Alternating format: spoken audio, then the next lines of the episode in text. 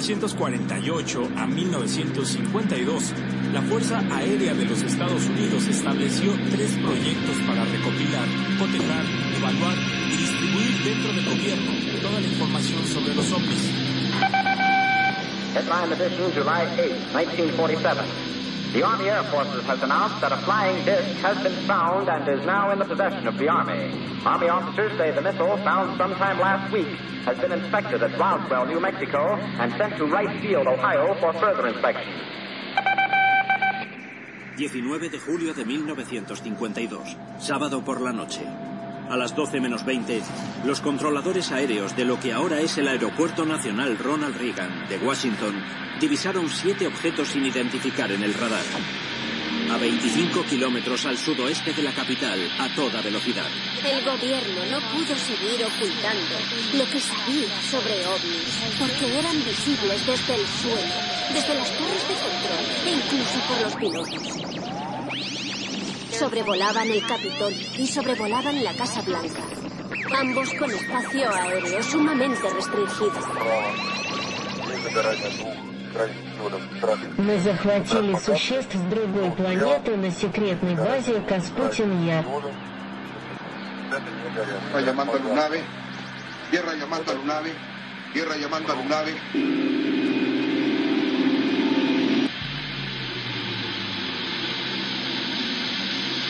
A ver, a ver, ¿qué tenemos? Nada, señor. A ver, permítame que le busco. Nosotros. ¿Qué distancia más o menos lo tenías, Peyes? ¿Eh? Oye, usted, a ver, abusados, es como... Ahí van más. Van más, siguen más atrás. Son 10, 11 objetos.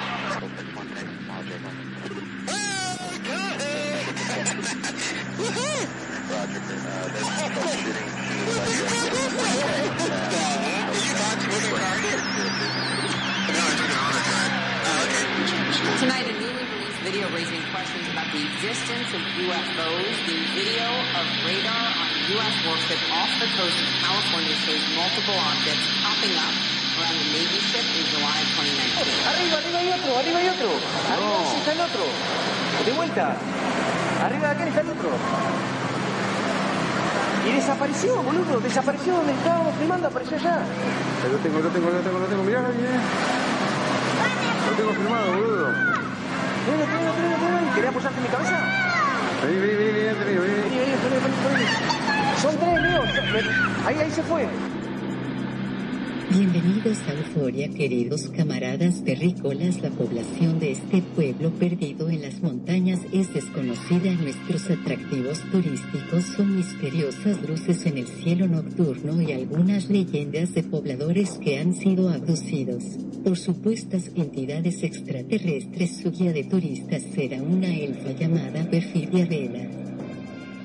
Los marcianos llegaron ya.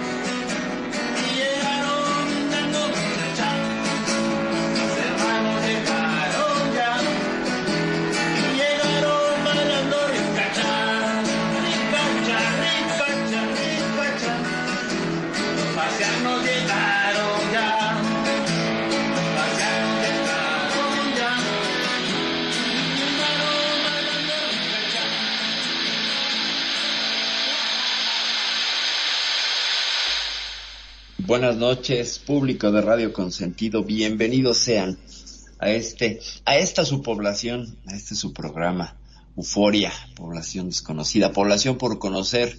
Y hoy, hoy tenemos un temazo. Pero antes de entrar a este temazo, voy a presentar a mis co-conductores. Magno Mitotti, ¿cómo están? Buenas noches. Muy pero muy buenas noches, mi estimada Perfi. Como siempre, un placer estar en este programa en la cual cada jueves me gusta más. Muy bien. Toti. Sí, cada jueves que salimos al aire nos gusta más. Exacto, porque hay jueves que no, hemos- no hemos salido por cosas de la RL. Bueno, No, hoy igualmente, jueves pasado yo tuve una cena y no Y no llegué. pudiste, no te preocupes. Así, así nos pasa, pero aquí andamos, afortunadamente.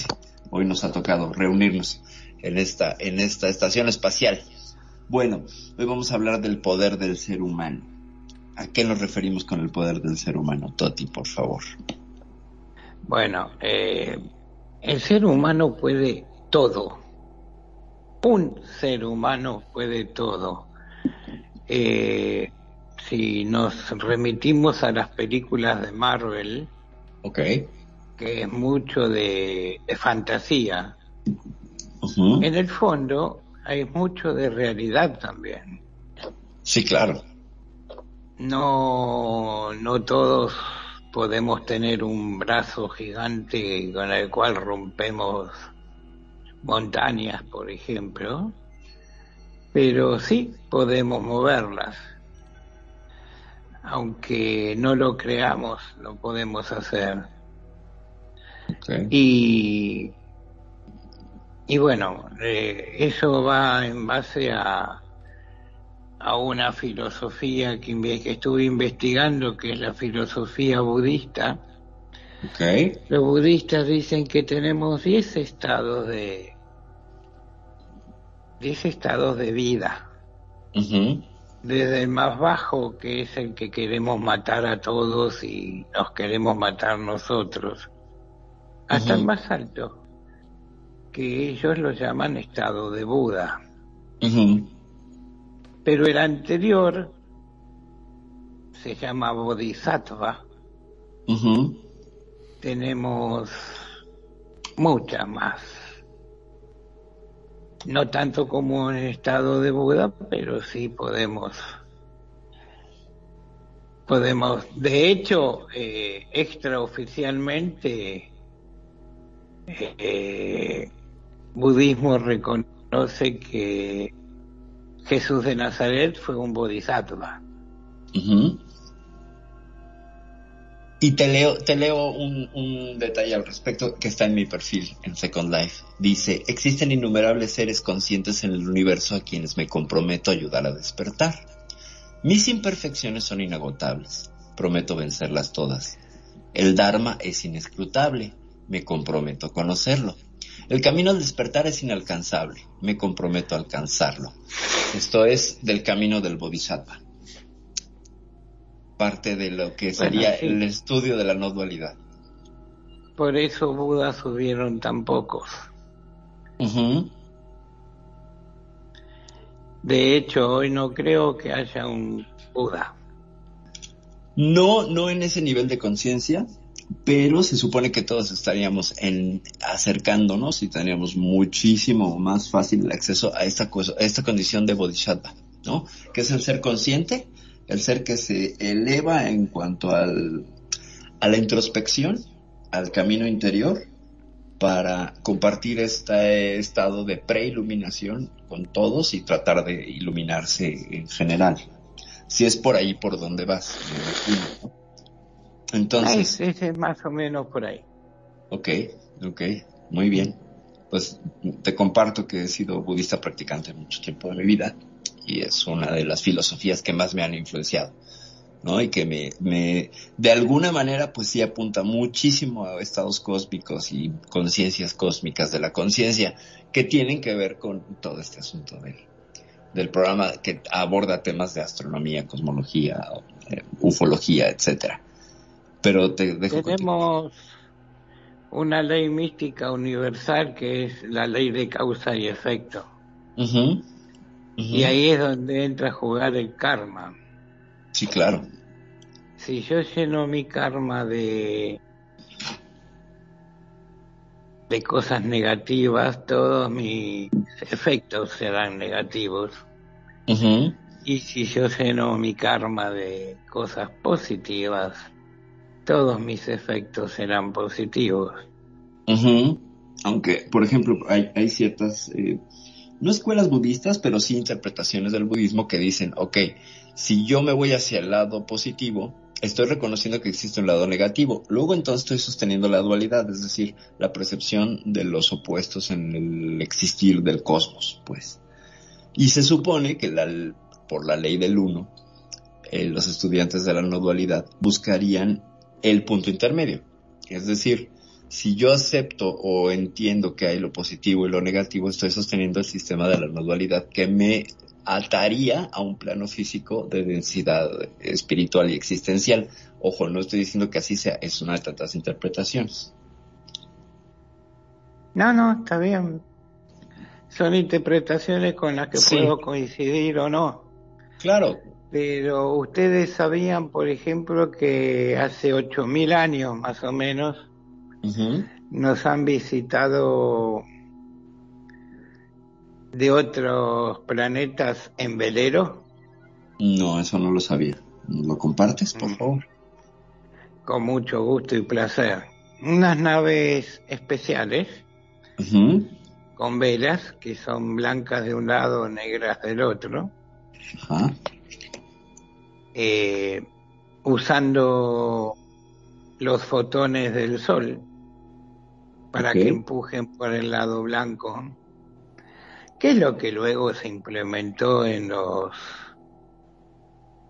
en los satélites para que los satélites vayan girando y tengan siempre expuesta una cara de la una cara del del panel solar siempre apuntando al sol. Y bueno la, las antenas de recepción eran planas por dos motivos. Una porque estaban arrolladas adentro del del cohete que la llevó al, a la, a la Ujú. estratosfera y al salir de de su capsulita se abrieron automáticamente eran como flejes Ok. y bueno, y eso apenas se abrió, empezó a girar. ¿Por qué? Porque del lado negro absorbían los fotones y del lado blanco los repelían.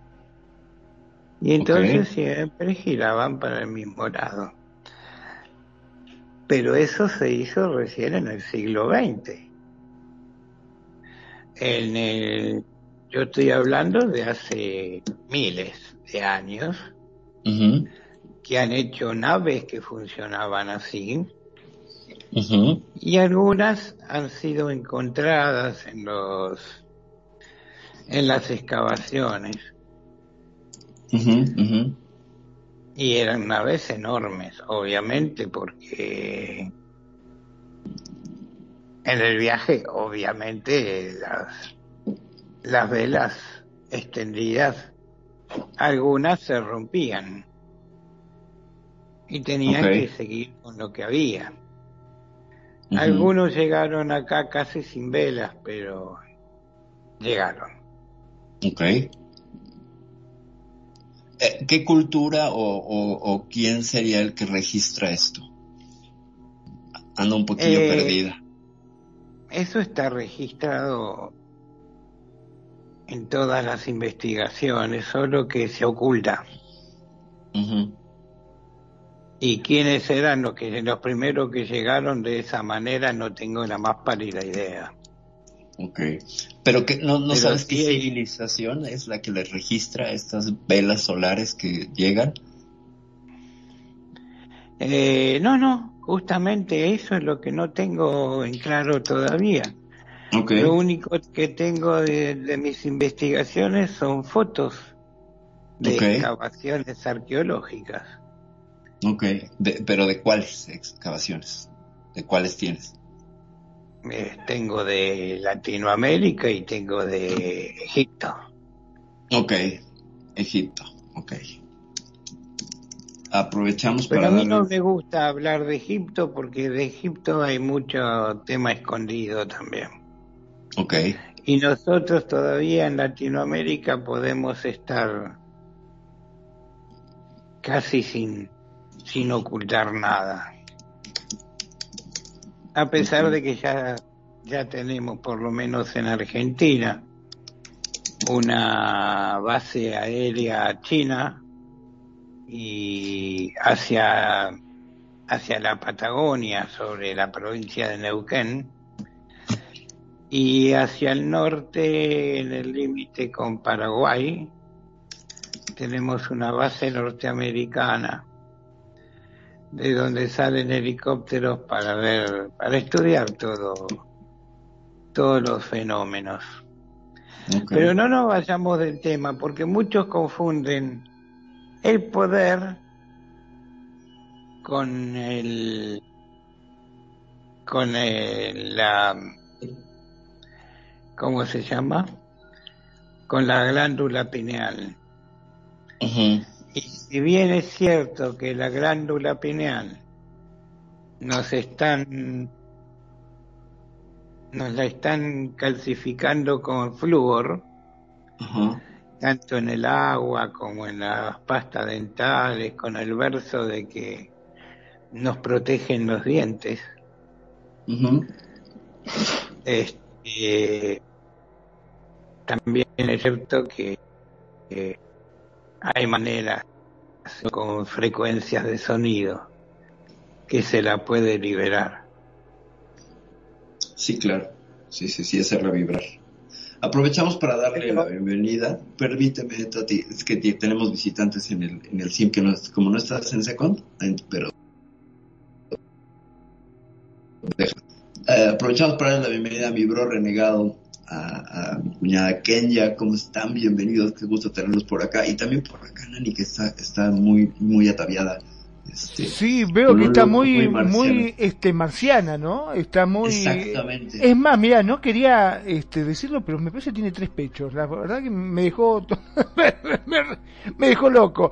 Bienvenido Renegado y Kenya. La verdad que es un placer tenerlos acá. Muy bien, Toti, continúa. a ver, digo, digo que vine hoy así porque como hoy vamos a hablar de los humanos, entonces no sé qué parte quiero yo eh, imitar de los humanos. Muy buenas noches a todos y realmente les voy a hacer, les voy a dejar por aquí un comentario que hizo alguien que me abrió y me dijo, me dijo, me encanta esto, también de lo que hablaron de las de las eh, eh, civilizaciones y lo que han encontrado y lo que habló Toti eh, y que la de en el el budi, el budeísmo, encontraron unas estatuas gigantes y dentro de esas estatuas no entienden cómo dejaron tantos tesoros y tantas cosas allí metidas. No entienden cómo hicieron esa construcción, cómo hicieron ese vaciado y esa forma para dejar todo esto allí escondido. ¿Para quiénes? Para los extraterrestres, para los humanos. No han querido eh, destruir estas estatuas gigantes de oro para sacar estos tesoros ni nada, sino que los escanearon y miraron todo esto. Sí, ¿Ustedes qué opinan? Dice aquí en este momento Roberto 62. ¿Qué opinas? ¿Para los extraterrestres, para adorar a todas estas, estas especies, eh, para estas personas espaciales o solamente es un tributo a, a estas estatuas? ¿Qué opinan ustedes? Toti. Disculpen la, la interrupción, pero fue algo que, dije. Adelante, adelante, adelante. Toti, por favor. Bueno, en el desierto de en el desierto de Ay, ¿cómo se llama? ¿Gobi? ¿Eh? ¿En Gobi, en Mongolia? No, no, no. En el desierto de... Ay, ¿dónde estaba Saddam Hussein? Ah, en Irak. En Irak. Ajá. En el desierto de Irak han encontrado muchas cosas de esas, cosas que eh, luego se cañonearon, se destruyeron incluyendo un par de hachas enormes que solamente alguien de 5 o 6 metros de altura podía manipular. Yo tengo una foto viejísima del año 40, 50, de una señora que está parada entre medio de dos hachas de esas y ella no le llega ni a la mitad. Okay. Y las hachas son utensilios, no son esculturas ni nada, son hachas hachas. Eh, en este caso sí. Ok. Pero han tenido hasta incluso la posibilidad de tener un gateway bajo la arena con el cual se podía movilizar por casi todo el universo. Una especie de puerta estelar, un Stargate. Eh, ponele, llámalo Stargate si querés. Ok, ok. Un gateway. Para mí es un gateway. Ok. Para para responderle a Roberto Centedas, que muchas gracias por sus comentarios. Pues dentro del budismo hay una lectura casi imprescindible que se llama El tercer ojo, es un libro de los 60, escrito por Lobsang Rampa, donde narra las aventuras de un lama, un lama tibetano, y eh, parte de su formación como, como lama, y en algún momento, cuando le van desvelando secretos, eh, él accede a una cueva subterránea. Esto me quedó muy grabado porque él narra que había estatuas de oro con piedras preciosas a sus pies, etcétera, tan enormes, era una cueva esto, estaba por debajo de, una de las de las eh, de los monasterios en Lhasa, la capital del Tíbet, donde las estatuas eran tan altas que con el fuego de la antorcha apenas alcanzaban a iluminar arriba de los tobillos y lo demás se perdía en, la oscuridad. Entonces él suponía que las, estatuas pues llegaron a medir más de 100 metros y estaban hechas de oro. Eh, no hay una referencia directa a, una cuestión extraterrestre, más bien a una cuestión espiritual, pero es el único referente que yo podría compartir al respecto, ¿no? de tener dentro de mi limitada visión del mundo y del universo, del Yo budismo. El dedo gordo de un pie de esa estatua. Sí, pues imagínate, nada más, con un dedo gordo tenemos para, para hacerlo. Pero, pero él hablaba de ocho estatuas, que alcanzó a contar ocho estatuas, porque el ocho es un número muy significativo dentro del budismo. Eh, uno de los símbolos del budismo es una rueda de carreta con ocho, ocho ejes, eh, que significan los, las ocho verdades o los ocho, los, las ocho virtudes que tiene que seguir uno para alcanzar la iluminación según Buda. Pero continuamos con este asunto de los poderes del ser humano. ¿Qué más nos compartes tú a ti, por favor? Bueno, el poder del ser humano. Eh, el tercer ojo, Ajá. al tercer ojo también se llama la glándula pineal. Es correcto, es correcto. Sí, pero no es, la glándula pineal no es un tema en el que yo me quiero meter porque es muy, muy, muy complejo. Este, pero sí, sí, sí, sí, sí, el tercer ojo está, lo tenemos todos, detrás de la frente, escondido, con forma de piña, por eso se llama pineal. Sí, exacto. Pero de bueno. hecho, es responsable de la producción de, del DMT, ¿no? La dimetiltripto... Tripto, ay, dimetiltripto, ahorita te digo, se me olvida, demonios. Por eso no me quiero meter, porque es un despelote. dimetiltriptamina. Ese es el. Si lo traigo colgado en mi avatar, el, la molécula de la dimetiltriptamina. ¿Cómo no me voy a acordar? Bueno, eh, se supone que la dimetiltriptamina o DMT la generamos en momentos de tremendo, de máxima oscuridad antes de dormir y que sería esta la puerta que nos permite entrar al mundo onírico. Y eh, las dos mayores puntos de producción del DMT en la vida de cualquier ser humano son al nacer y al morir, se supone. Sin embargo, a través del uso de Bufo alvarius, por ejemplo, que es un extracto de un, de, un, de un anfibio que se da en la región del norte de México, puedes darte un, trip de dimetiltriptamina, que significaría un reseteo químico de tu cerebro. No tanto es un reseteo emocional como podría ser con la ayahuasca y otros enteógenos, pero lo que te hace es que te, como que te resetea la química del cerebro y entonces estás en ceros. Si tienes una adicción o algo, te la baja a ceros, al punto inicial. Eh, continúa entonces, si, no es por la glándula pineal, ¿por dónde iríamos a descubrir el poder del ser humano, mi querido Toti? Por adentro del ser humano. Ok. Cuando yo hablé de los estados de vida del budismo, estaba intentando llegar al décimo, que es el estado de Buda. Ajá, el estado búdico. Y, y si hay preguntas, que vengan nomás. Ok. Ok. Magnum, tú a todo esto, ¿qué nos podrías compartir? Porque te escucho Bueno, la verdad que, claro, sí, sí, estoy demasiado callado porque estoy eh, totalmente no sé ni qué decir. La verdad que no, no lo conocía este tema. Realmente. Sí, este, podría llegar a decir que con respecto a, mm, he, he escuchado mucho sobre el tercer ojo, como bien lo mencionaron, este, y sé el, también el tema de la ley de atracción, que también, este, si bien no la entiendo mucho, pero sí, ha- últimamente sobre todo ha sido muy, muy comentada, ¿no es cierto? Claro, sí, sí, sí. El, el asunto del poder de la, del- de la ley de la atracción, que no sé si entraría dentro de las leyes universales. No sé, Toti, tú qué puedes opinar al respecto. No, no, la- yo no la tengo incluida por ese lado.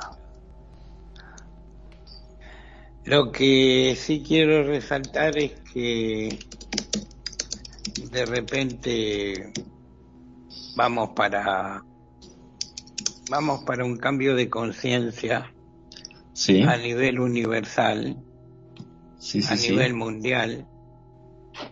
Y que es de en eso influye mucho nuestra alma. Por más que suene religioso, el ser humano tiene alma y los manipuladores que nos manejan lo saben y la quieren. Porque nos pueden duplicar, pero no el alma. Ok, estaríamos entrando al tema de los arcontes, de luz, de todo esto. No, no nos metamos hoy en eso, empecemos, vayamos otro día con eso. Ok, entonces, ¿por dónde te No, quieres? no, hoy no. Este, tengamos en cuenta que los, los sumerios, casi digo saumerios, los sumerios dicen que ellos nos hicieron. Bueno, los sumerios no, los sumerios dicen que fueron los otros. Uno. ¿Qué? Hay indicios, ¿no? De, de civilizaciones anteriores a Sumer, como lo que sería Gobekli Tepe y Kalahan Tepe, ¿no? Que son incluso, se acercan a esta fecha de los 8000 años que mencionabas. Y que tienen incluso grabados eh, acerca de un cataclismo muy interesante y hay por ahí unas figuras reptilianas también dentro de sus grabados. No ha sido muy estudiado estos dos este, asentamientos arqueológicos, pero sí son anteriores a los sumerios, entonces podrían ser estos los otros, ¿no? A los que se refieren los sumerios, porque tienen influencia, están en la misma zona. Eh, los sumerios dicen que nos crearon un visitantes de otro mundo. Que yo lo, lo veo más lógico que la teoría de Darwin, obviamente. Para mí Darwin era un mentiroso. O sea, tú lo sostienes. Inventaba Ajá. y y dejaron un pedacito de ADN sueltito por ahí para para que lo podamos desarrollar. Entonces, ¿sientes que el tema va más hacia esta referencia de la historia Anunnaki? Yo no quería meterme con los Anunnaki, pero bueno, ya lo nombraste. Ok, ok, ok.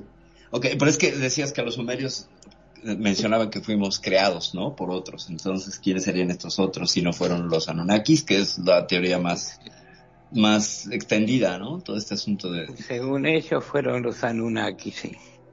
Yo considero y, y personalmente encuentro muchas inconsistencias en la teoría de los Anunnakis, pero bueno, es algo que, que no podemos echar, echar eh, a un saco roto porque evidentemente pues sí hay escritos y, y narra- narraciones pues que datarían de 6.000 años de antigüedad y supuestamente serían pues los datos más antiguos con los que contaríamos para narrar una génesis de, de un origen del, del ser humano con una tendencia hacia lo divino, hacia lo cósmico, ¿no?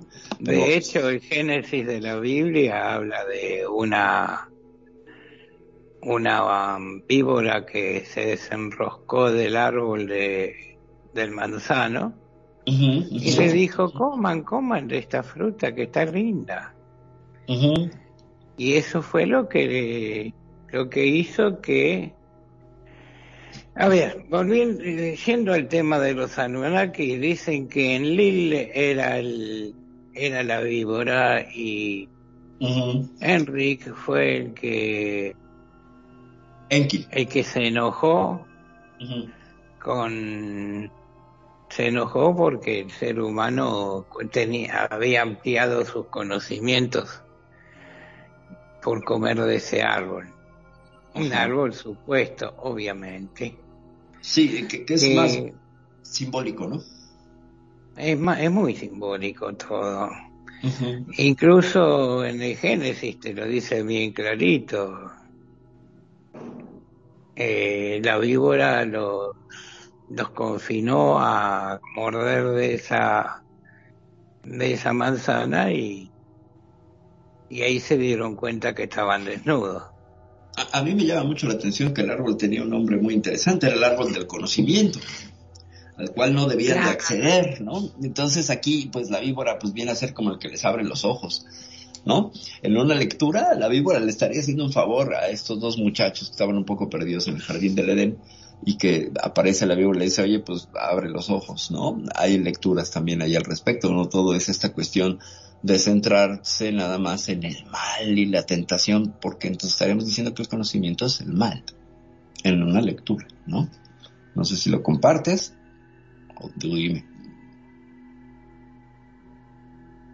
No, no, no, no hay problemas por eso. Pero me refiero a, yo me refiero al pedacito de ADN que tenemos ahí perdido, escondido. Ese unos científicos llamaron hace unos años eh, el ADN de Dios. Eh, sí, que estaría incluido dentro de estas secciones de ADN basura, comillas.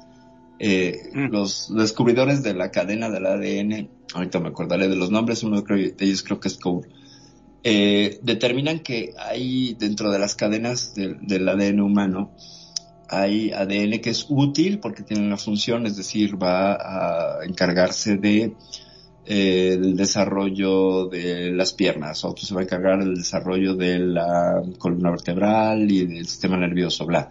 Pero hay mucho ADN que no se encuentra una función clara, entonces se le determinó que era un ADN basura, estamos hablando también de los 50 cuando empiezan con estos estudios, pero hay, y se ha seguido estudiando y ampliando el conocimiento sobre la genética, por supuesto, pero hay una parte que sigue siendo muy misteriosa y que parece editada a, raíz de las últimas investigaciones, como si hubieran, eh, con esta tecnología ahora que tenemos, de, hacer clips sobre, sobre las cadenas de, ADN, tenemos esa parte como editada.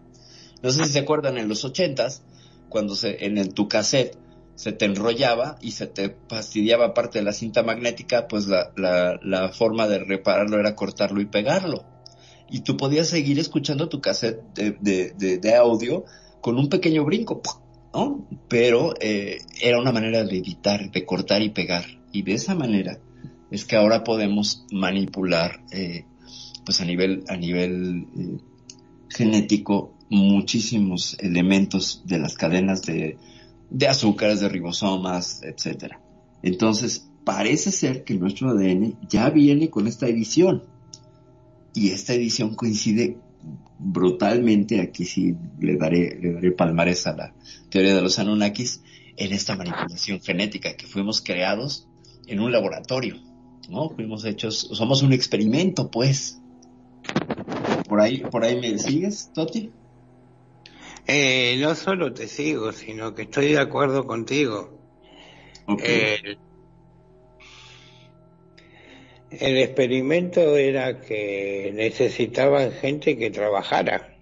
Ellos no querían trabajar. Decían, nosotros somos soldados, nosotros somos pilotos, ¿cómo vamos a trabajar?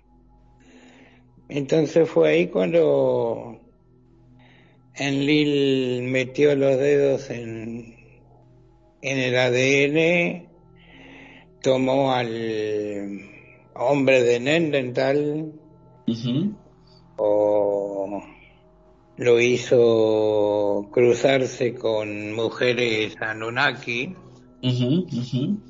Poco a poco fueron cre- fuimos creciendo nosotros. Durante generaciones, obviamente.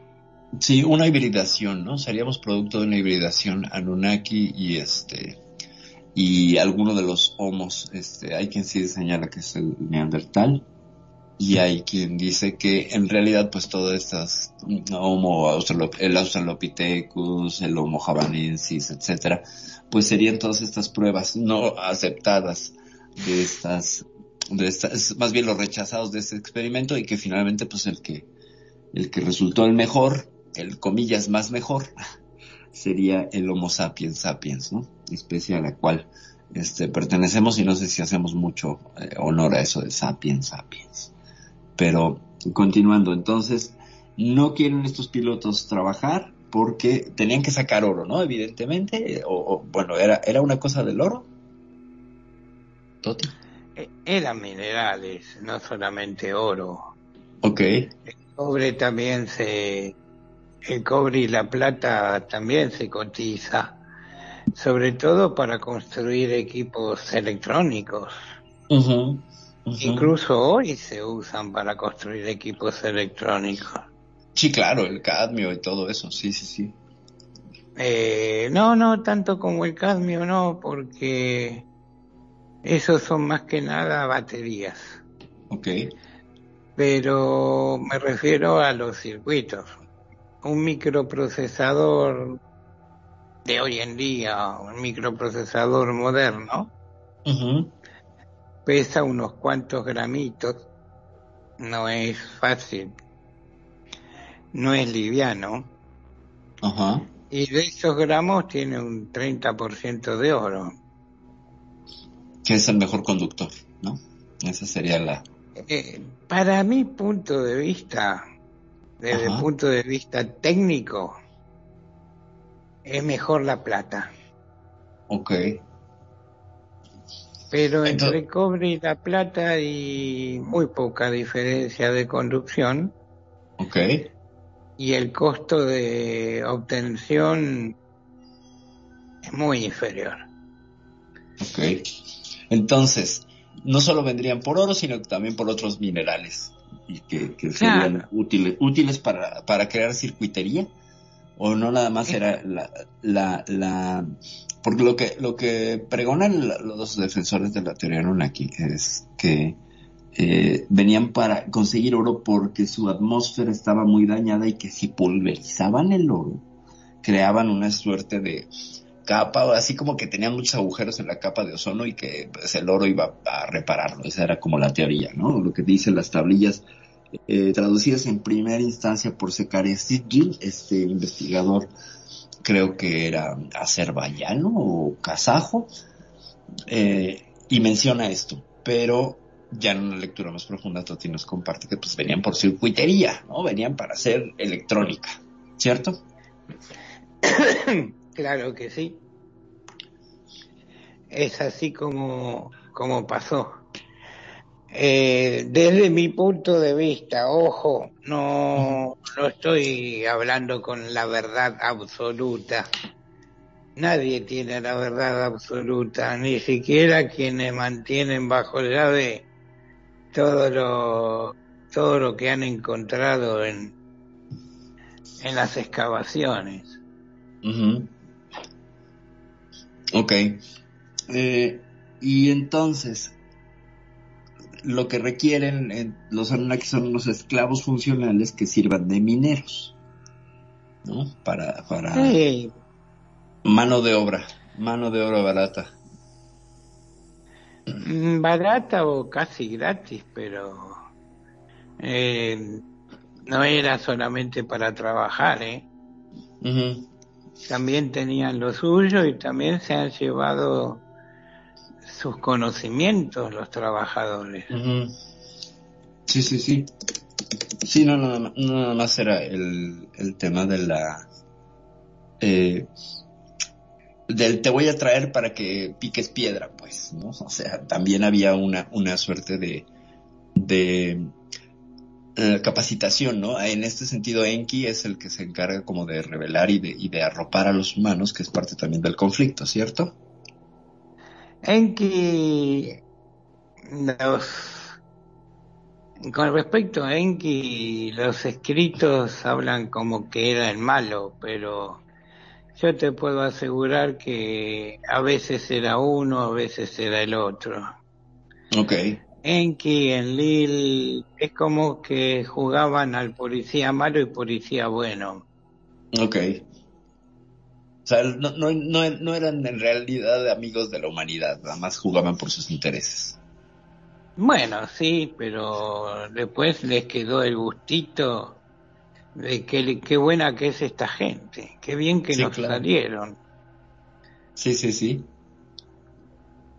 Lo que a mí no me queda claro de esto, y ahora a lo mejor me, me, me llenas el hueco cultural, es en qué acaba la historia de los Anunnakis, porque yo me quedo por ahí que hay el conflicto y que eh, pues terminan yéndose del planeta y dejando la humanidad, pero creo que es una lectura parcial la mía. Eh, convengamos en que los Anunnaki eran eran de raza reptil, eran reptilianos, no eran grandes eh, Homo sapiens, eran eh, humanoides, tenían ciertas formas, sí. Las mujeres tenían pechos, las mujeres podían parir, tal cual como nosotros, no sé en qué tiempo, no sé cuánto tarda en parir una, una víbora, por ejemplo. Sé que pone muchos huevos por si algunos se lo comen los depredadores. Ajá. Pero no dejaban de ser reptilianos. Y después vinieron otros reptilianos, más buenos, más malos, y no me, no me extrañaría de que entre ellos haya habido alguna, Hibridación. alguna escaramuza. No, escaramuza. Ok. Ok, escaramuza entre humanos y, y reptilianos o... A ver, no te seguí. No, no, no, no, entre reptilianos y reptilianos. Nosotros ah. la mirábamos de abajo. Ah, ok, ok. De hecho, O sea- hay, hay pinturas, frescos, que han pintado combates aéreos encima de las cabezas de la gente y la gente mirando como nada de huyendo, mirando. Eh, hay, hay referencias, ¿no? En las batallas de los Vimanas y en este mm, escrito en un, que pasó en 1600 en Alemania, ¿no? Donde hay unos como triángulos negros peleando en el cielo. ¿Es a eso a lo que te refieres? A eso me refiero. Sí, con- sobre todo con los Vimanas, ¿no? Que están mucho más documentados. No, pero los caso. vimanas son más modernos, olvídate de ellos. Los vimanas vienen de la India, no, no Sí, no sé de, de qué, no sé de qué civilización salieron los vimanas.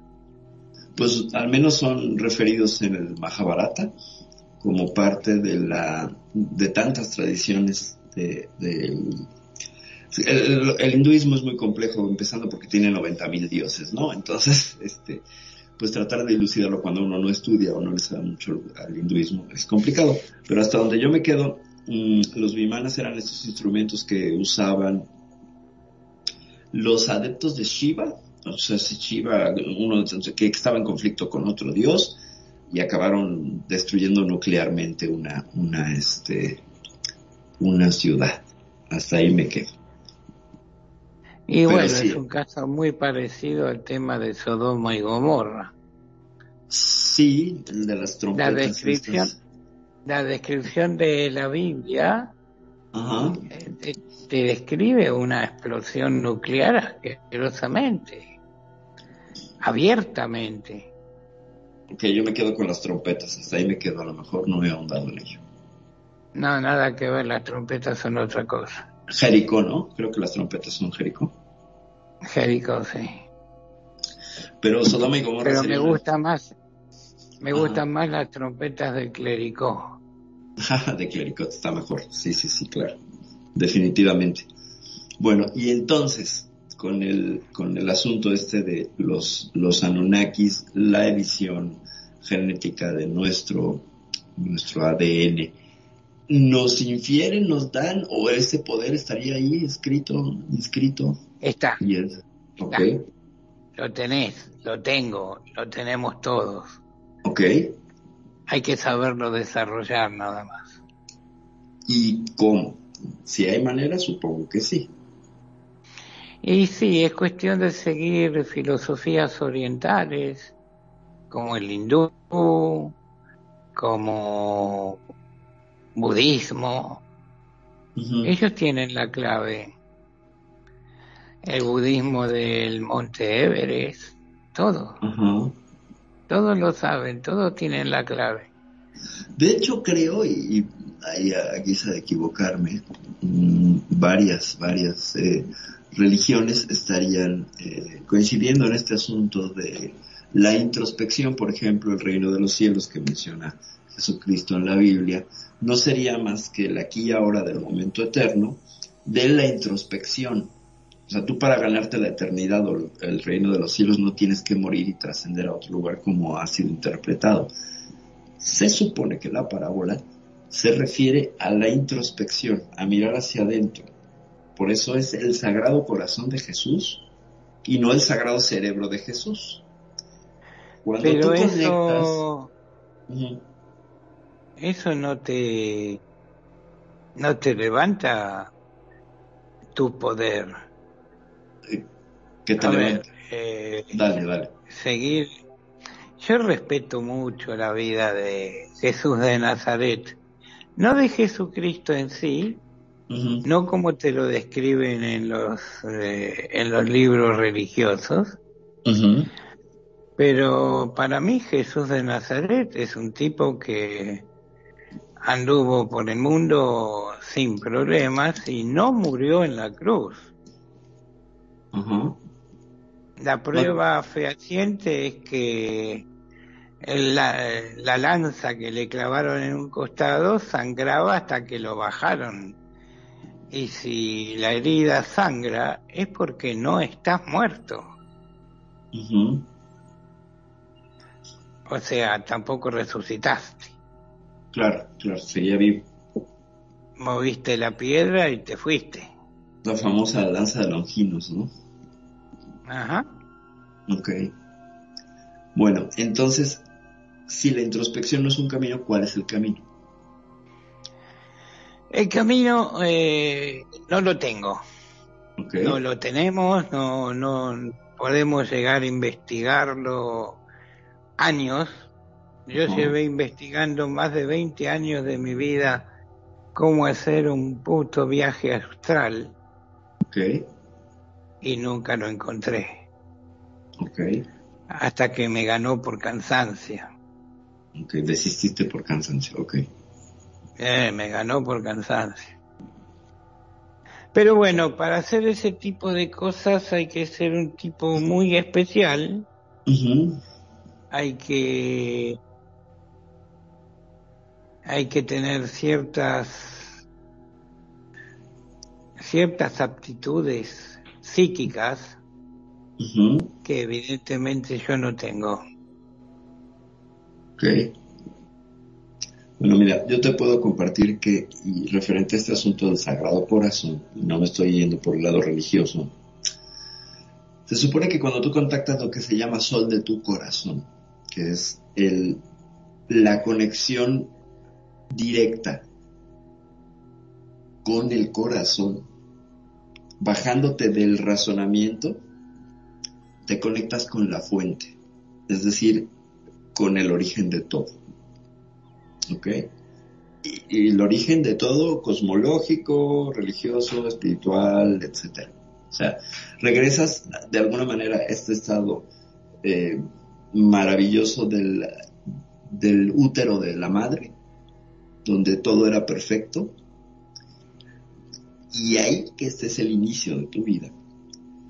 Te remite al inicio del todo. Esto te lo comparto a través de experiencias con el uso de enteógenos, como ayahuasca, peyote y psilocibin u hongos, los tres en la misma sesión, y te conectas con una fuente. O sea, te puedo compartir que he tenido esa experiencia de conexión con esa fuente que no es más que un viaje en taxi para que veas hasta dónde puedes llegar. No es que te no quedes. es una no es una fuente, es la fuente. Bueno, la fuente. La fuente. Te lo digo, yo he estado ahí. Entonces, eh, creo que hacia ahí iría parte de este poder. El asunto es que la respuesta no son los enteógenos, solo es un viaje para que veas hasta dónde puedes llegar, hasta dónde puedes crecer, hasta dónde puedes, hasta dónde están eh, este ser humano il- il- ilimitado, este ser humano completo, este ser humano eh, que manejaba un poco Nietzsche como el superhombre, ¿no? Yo Sería tengo experiencias personales de visitantes de dormitorio Ok. a, los que saqué volando de mi dormitorio, diciéndole, yo a vos no te quiero acá, tomátela, desaparecé de mi vista. Y puff, se fueron. Ok, por visitantes de dormitorio para nuestro público, ¿podrías eh, ampliarnos el, el término? Son esos seres que por lo general son grises o negros, por lo general se parecen a los dibujitos de Roswell Ujú, y, y te vienen a molestar mientras estás durmiendo o no, o intentan llevarte, abducirte y nada, eh, vos te opones y no te llevan. Eso es el libre albedrío del ser humano. Sí, Libre albedrío que con nuestros gobiernos obviamente no tenemos. claro, el libre albedrío, pues, eh, eh, está, en, está en entredicho porque pues, la, neurociencia nos demuestra que a veces las neuronas ya toman la decisión antes de que nuestro cerebro consciente o neocórtex se dé cuenta. O sea, a través de mediciones de escaneos cerebrales, hay actividad previa a la conciencia, a la conciencia de lo que estoy haciendo, diciendo, ya la decisión se tomó antes, en el inconsciente, y entonces actuamos, pero creemos que tenemos eh, poder sobre ello y a veces parece que no. Al menos la neurociencia apunta hacia, a- hacia ese camino, donde seríamos el resultado de eh, las acciones de nuestro inconsciente en un 97% de las veces que actuamos. Tendríamos muy poco margen de, de, de, de- de, pues libertad. Pero bueno, sigamos con el asunto del poder. ¿Tú cómo definirías este poder? Yo ya no sigo humano? con nada, para mí ya me tengo que ir a dormir. ok, muy bien. Muy bien, mi Para mí Toti. las 11 de la noche es muy tarde. Ok. Pues te agradezco muchísimo, mi Por eso- Toti. Por eso vengo una hora nada más. Muy bien. Pues trataremos de hacer el programa más temprano para que, para que te, te puedas estar más rato, ¿cómo ves? No por mí, porque de último estaré una hora y otra cosa. Ah, muy bien. Bueno, pues ahí, ahí veremos cómo acomodamos los tiempos. Toti, muchísimas Háganlo, gracias. háganlo ustedes. Muchas, muchísimas Abrazo gracias. Magnum, abrazo Nani. Muchísimas gracias Espero- por acompañarnos como siempre. Este, Toti, un gusto, un gusto, un placer enorme escucharte. Por eso me he quedado callado porque la verdad que es muy interesante todo lo que conoces. Es demasiado lo que conozco. A veces creo que me van a pegar un tiro de tanto que sé. Esperemos que no, Toti. No, no, no. porque- Ya que no. figuro, ya figuro en mi país en cuatro o cinco listas negras. Pero bueno, yo no me callo. Y menos a mi edad. Muy a mi edad me tengo que, estoy más cerca de irme que de quedarme. Abrazos a todos, nos, Abrazos. vemos. Abrazos, nos vemos. El jueves que viene. Claro que sí, que tengas buen viaje, Toti. Buen viaje, Sí, nos vemos, gracias. No, voy a ir en avión, voy a volver en avión, y encima Sí. más barato que en micro. En vez de 20 horas voy a viajar dos, así que no me preocupa. Qué maravilla. Estoy volviendo a las viejas costumbres de los aviones. Muy bien. Abrazos, chicos. Abrazos, Toti. Hasta la vista, baby. Hasta la vista. Magnum, ¿qué te parece si nos pasamos a SL? Porque hay inquietudes para comentar. Buenísimo, Entonces, dale, dale. Así lo hablamos directamente con los chicos que están acá, este, con Renegado, En la con radio. Claro. Sí, sí, sí, sí, vamos para ese. vamos para allá.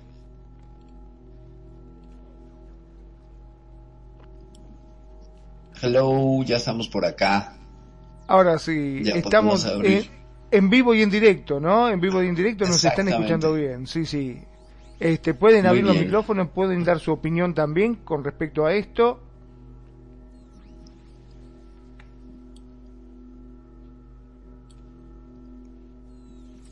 Bueno, mientras, mientras los abren, eh, yo quería mencionar que...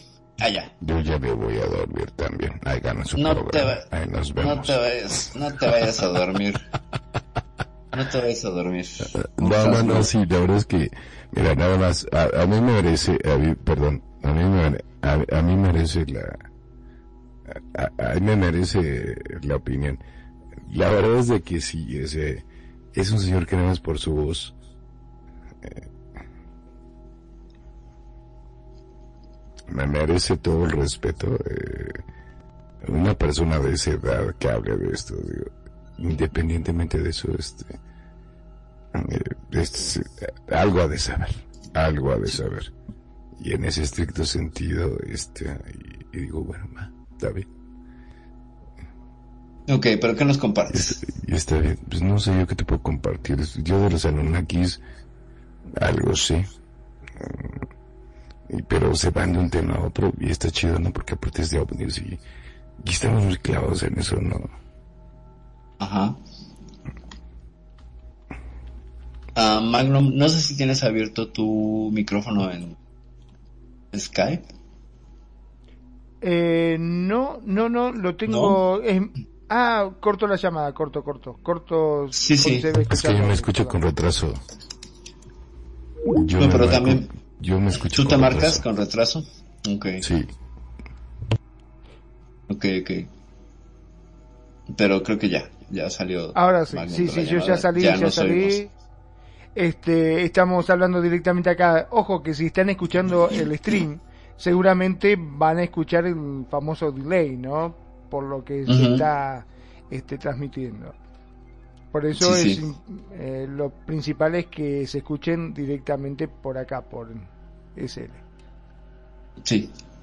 Ah, bueno, compartir, pues, bueno, realmente algo que pueda aportar.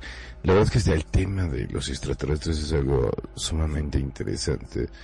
Incluso, este, pues digo, en muchas culturas se ha, se ha dicho, ¿no? Que eh, si nos vamos ahí hace mucho que vienen eh, caballos de fuego y muchos dicen que no, no pudieron in- interpretar, ¿no? Lo que es una nave espacial, ¿no? Y, que se está dando más y más, eh, incluso si, por ejemplo, ah, es que no me acuerdo mucho, en la misma Biblia, y es un tema que he platicado con, con Kenya, que le digo, pues es que sí, incluso, digo, yo no soy religioso, pero incluso en los, en los, en el historial de lo que es Jesús, Jesús dijo, al César lo del César, y Ujú. a, y a Dios lo que es de Dios, ¿no? Y dice, el reino de mi padre no es de este planeta, el reino de, de los cielos. El reino de mi padre es en los cielos. Y ahí que digo, oye, pues es que, pues sí, se- obviamente si está en los cielos y era en ese tipo de cultura, pues evidentemente pues no está en este planeta, digo, para empezar. Y sin embargo, muchas, muchas culturas que hacen construcciones megalíticas, que ustedes son expertos en eso, este, ¿cómo mueves eh, para hacer construcciones de miles de toneladas cuando nuestra misma cultura no lo podría hacer como lo hicieron? Y eso me llama la atención, ¿no? Sí, claro, todo lo que son los megalitos desde, la, desde las pirámides en Egipto, que son un misterio eh, súper, súper eh, popular, hasta pues Tiahuanaco o Tihuanaco, no sé la pronunciación, donde las formaciones son, todas las piedras son diferentes y todas encajan perfectamente y no puedes meter una hoja de papel. Está el mismo Gobekli Tepe y hay unas, unas en Siria, me parece, donde hay un monolito que pesa creo que 90 mil toneladas, ¿no? Y, la, y está perfectamente tallado. Por supuesto que son sorprendentes eh, estos hitos eh, tecnológicos porque pensamos siempre que estas culturas solo tenían este martillos y cinceles de la edad de bronce. Pero por supuesto. Pero, eh, por supuesto. y es lo que me llama la atención.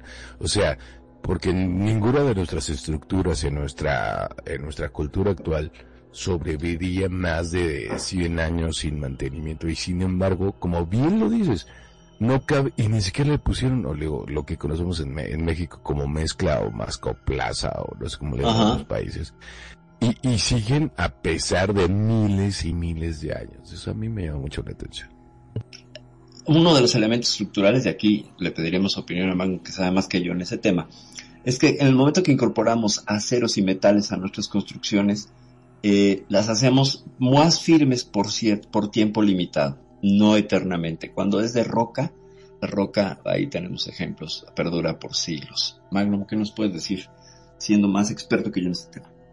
Exactamente, bueno, pero la incorporación de acero eh, a las estructuras de hormigón es simplemente para que cumplan la función en su parte elástica, ¿no es cierto? Porque eh, digamos que el hormigón es muy bueno soportando la compresión, pero no a la tracción. Entonces, esa parte, mm, la única forma de poder em, complementarlo es colocándole hierro. Y, el tema con los... ¿Cómo nos explicamos? Perdón. Dale. Pero ¿cómo nos explicamos, Magnum, que, que esto lo hacen cortado con una precisión casi milimétrica y que dura, eh, y aparte son sumamente pesadas? O sea, ¿cómo, ¿Cuál sería tu versión, Perfi o Magnum? Mira, eh, particularmente eh, los científicos hoy en día todavía se siguen preguntando qué es, cómo lo pudieron llegar a hacer, ¿no es cierto? Este es uno de los grandes misterios porque convengamos que hoy contamos con la tecnología, con sierras con punta de diamante, con cadenas, con un montón de cosas que en esa época, como bien lo decía este Perfi, en lo cual las únicas herramientas que se tenían era de bronce, un martillo y un cincel, ¿cómo hacían para cortar semejantes bloques? Y no solamente eso, ¿cómo hacían para transportarlo? Está bien que muchos dirían, sí, lo rodaban, este, lo llevaban sobre tronco y lo podían ir empujando, pero hay construcciones en las cuales están a, kilómetros de donde sacaron las piedras. ¿Cómo lo llevaron hasta allá? ¿Y cómo lo elevaron y lo colocaron en su posición? O sea, hay muchas cosas que no pueden encajar en todo esto, ¿no? Una lectura muy interesante que ya tocamos aquí en algún programa, ¿te acuerdas, Magno? que era el que las pirámides no fueron cortadas y transportadas, sino que fueron moldeados los bloques allí mismo. Y eso reduce astronómicamente el trabajo. Es decir, se crearon moldes y tenían la fórmula para hacer un concreto, casi una roca, y te iban vaciando y haciendo y vaciando y haciendo, vaciando y haciendo. Eh, eh, técnicamente sería más fácil. De hecho, el concreto romano tiene unas facultades bárbaras, ¿no? De, resistencia. Pero si vos te pones a pensar, el concreto este, no es algo que se consigue en forma natural, sino que lleva todo un proceso, ¿no, es cierto? ¿Cómo hacían ese proceso? Acordate que este, se hace a través de hornos, hay que cocinarlo, hay que molerlo.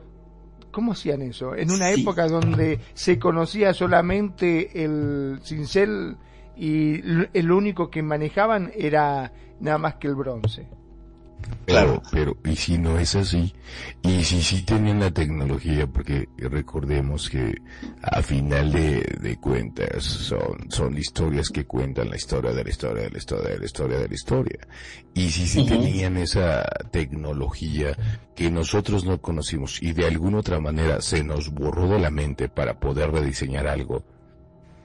Porque Puede Bueno, ser, pero como- ¿de dónde como la sacaron? ¿De Ah, dónde sacaron esa tecnología? Es que, por Mira. ejemplo, ha- hay una, hay una cosa que se llama, es como, hace cuenta, es como una errada, no, una, es como un, ¿cómo te explico? Es así como para aplanar y tiene puño, que estaba enterrado bajo cuatro o Ah, cinco como un mortero. de tierra. Como un mortero, exacto. Y era así cuando en esos años, y está catalogado que pa- nada más por a que estuviera tan enterrado, eso lleva más de 30 mil años ahí cuando el humano, en teoría, no sabíamos ni siquiera fundir el, el- el hierro, ni sabíamos de aleaciones. Entonces, evidentemente, eh, hay algo ahí extraño que a mí en lo personal no me hace match. O sea, Los decir, oparts. Que, que, que, que nos hace pensar que solamente nosotros eh, hemos construido esto cuando quizás eh, somos el resultado de algo que de alguna u otra manera, porque todas las, todas las religiones y eh, bajo todas las estru- estructuras sacan eh, como que, digo, sin verme así, este, muy cabrón, pero estamos hablando de extraterrestres que vienen y digo en este vasto universo en serio tú Magnu tú Perfi o, o tú. Nani crees que en realidad estamos solos en este universo Yo personalmente pienso que no estamos solos y que No. pues, según la ecuación de Drake, no, no, definitivamente no y cada vez nos estamos eh, mm, confirmando el número, por ejemplo, de exoplanetas. Ya tenemos la certeza de que por cada estrella al menos hay tres planetas. Antes no lo sabíamos, pensábamos que eran estrellas que no tenían sistemas. Y no, resulta que dentro de la génesis planetaria, primero se dan estos círculos de protoplanetarios donde el centro está muy caliente y condensado por tanto la gravedad como por, por las cuatro fuerzas de la fuerza magnética, la fuerza nuclear débil, la fuerza nuclear fuerte y la gravedad. Eh, ese centro se prende por una fisión que se convierte en una estrella, pero todo el material alrededor, por la misma gravedad, tiende a hacer acreción y a juntarse en planetas. Y eso sucede en todo el universo, eso es homogéneo. Entonces, el número de planetas, nada más en la galaxia, planetas, sería alrededor de 7 mil millones de planetas. Y dentro de esos, eh, habría un gran número de planetas habitables. Estarían en estas zonas de oro, tan lejos, tan cerca de la estrella, ni tan enfriarse, ni tan cerca para quemarse, sino en una zona templada como estamos nosotros. Curiosamente, nuestro sistema solar, que está en uno de los brazos de Orión, en la, en la misma galaxia, estamos en una zona templada, porque el centro galáctico, aparte de que tiene a Sirio A, que es nuestro agujero negro local, eh, hay una densidad más grande de estrellas, lo cual se traduce en una impresionante cantidad de radiación, o sea que el centro galáctico es inhabitable para la vida como la conocemos. Pero conforme te vas alejando y te vas acercando como a los suburbios donde estamos nosotros, hay una posibilidad inmensa de que exista vida y es aquí donde estos siete millones de planetas estoy hablando eh, estarían con las posibilidades de que en algunos se hubiera desarrollado vida, no sé si inteligente, pero vida. ¿No? Pero, pero también, o sea, yo Dale. creo que a mí se me ha hecho muy, muy ridículo y creo que en uno de sus programas también lo estaba yo comentando, o sea, ¿cómo solamente pensaban o daban crédito a, a un planeta que tuviera vida con las mismas condiciones que hay en la Tierra? Claro. Y como Claro. bien dices, o sea, habrá microorganismos, habrá que tengan otras cosas con las que puedan sobrevivir, a lo mejor como nos dices ahorita, o sea, la vida como nosotros la conocemos. Pero eso no quiere decir que no, no haya millones de especies que nosotros ni siquiera nos imaginamos, que era lo que platicamos muchas veces, no sé si usted piensa lo mismo, tanto Nami, Magnum, Perfi. Si nosotros no conocemos ni siquiera todas las especies que viven en el mar, Ajá. Ni el mar, ni el fondo Exacto. oceánico lo conocemos. ¿Cómo creemos que podemos conocer otras especies? O sea, siguen saliendo especies por, por el calentamiento de la Tierra que están saliendo a la superficie que se creía que estaba en, muy profundo. Ajá. Imagínate, o sea, eso que dices, obvio va a haber una, una, un, no sé, vida como ni siquiera lo tenemos ni imaginado, ¿no? Es lo que yo En las pienso. condiciones que, te- que Exacto. pensamos. Se llama antropocentrismo, este, esto que mencionas, esta, eh, esto que mencionas que es ridículo y ciertamente ridículo es pensarnos a nosotros como el centro biológico del universo. Es decir, Exacto. la Ahora, vida va a ser tal como Magnum, nosotros ¿tú pensamos. irías, o, o tú, Perfi, tú irías a Marte? Bueno, si Mm, tenemos no, que no, amarnos, nos amamos, qué sé yo. Ya Amémonos. ya sabes, ya sabes. Amémoslos, viva la vida, ¿no? Exacto. Claro. Pero ustedes irían a Marte, si es cierto, a ver, no sé, eso yo no iría. No, Yo no, yo yo no, no. Yo no. Parece muy aburrido. ¿Sabes qué, qué lugar me parece? ¿Qué te parece sumamente- aburrido? ¿El tema de ir a Marte o...? o- Es que es un desierto, es un desierto, está Sí. muerto ese planeta, o sea, Ustedes y Nani, ¿tú, ¿tú qué opinas al respecto?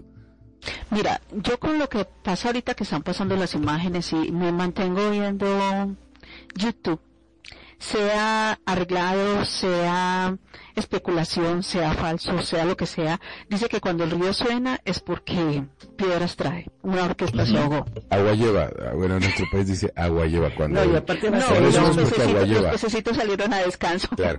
Pero ¿cuál sería tu opinión al respecto, Nani? Yo digo, cuando hay, mira, en Marte, eh, como estaban hablando ahorita, son diferentes especies, vamos a decirlo así, diferentes formas de vida. Y puede que aquí nosotros vivimos sobre esta, la capa de, de- no vivimos internamente, sino sobre, encima. Pero para mí, eh, sí hay vida, pero internamente, en cuevas, todo esto allá, porque el desierto arriba, obviamente, no tiene la atmósfera que podemos tener nosotros. Y, y de pronto esa atmósfera de, de, de respirar, de todo esto, sea diferente. Pero internamente no sabemos qué hay.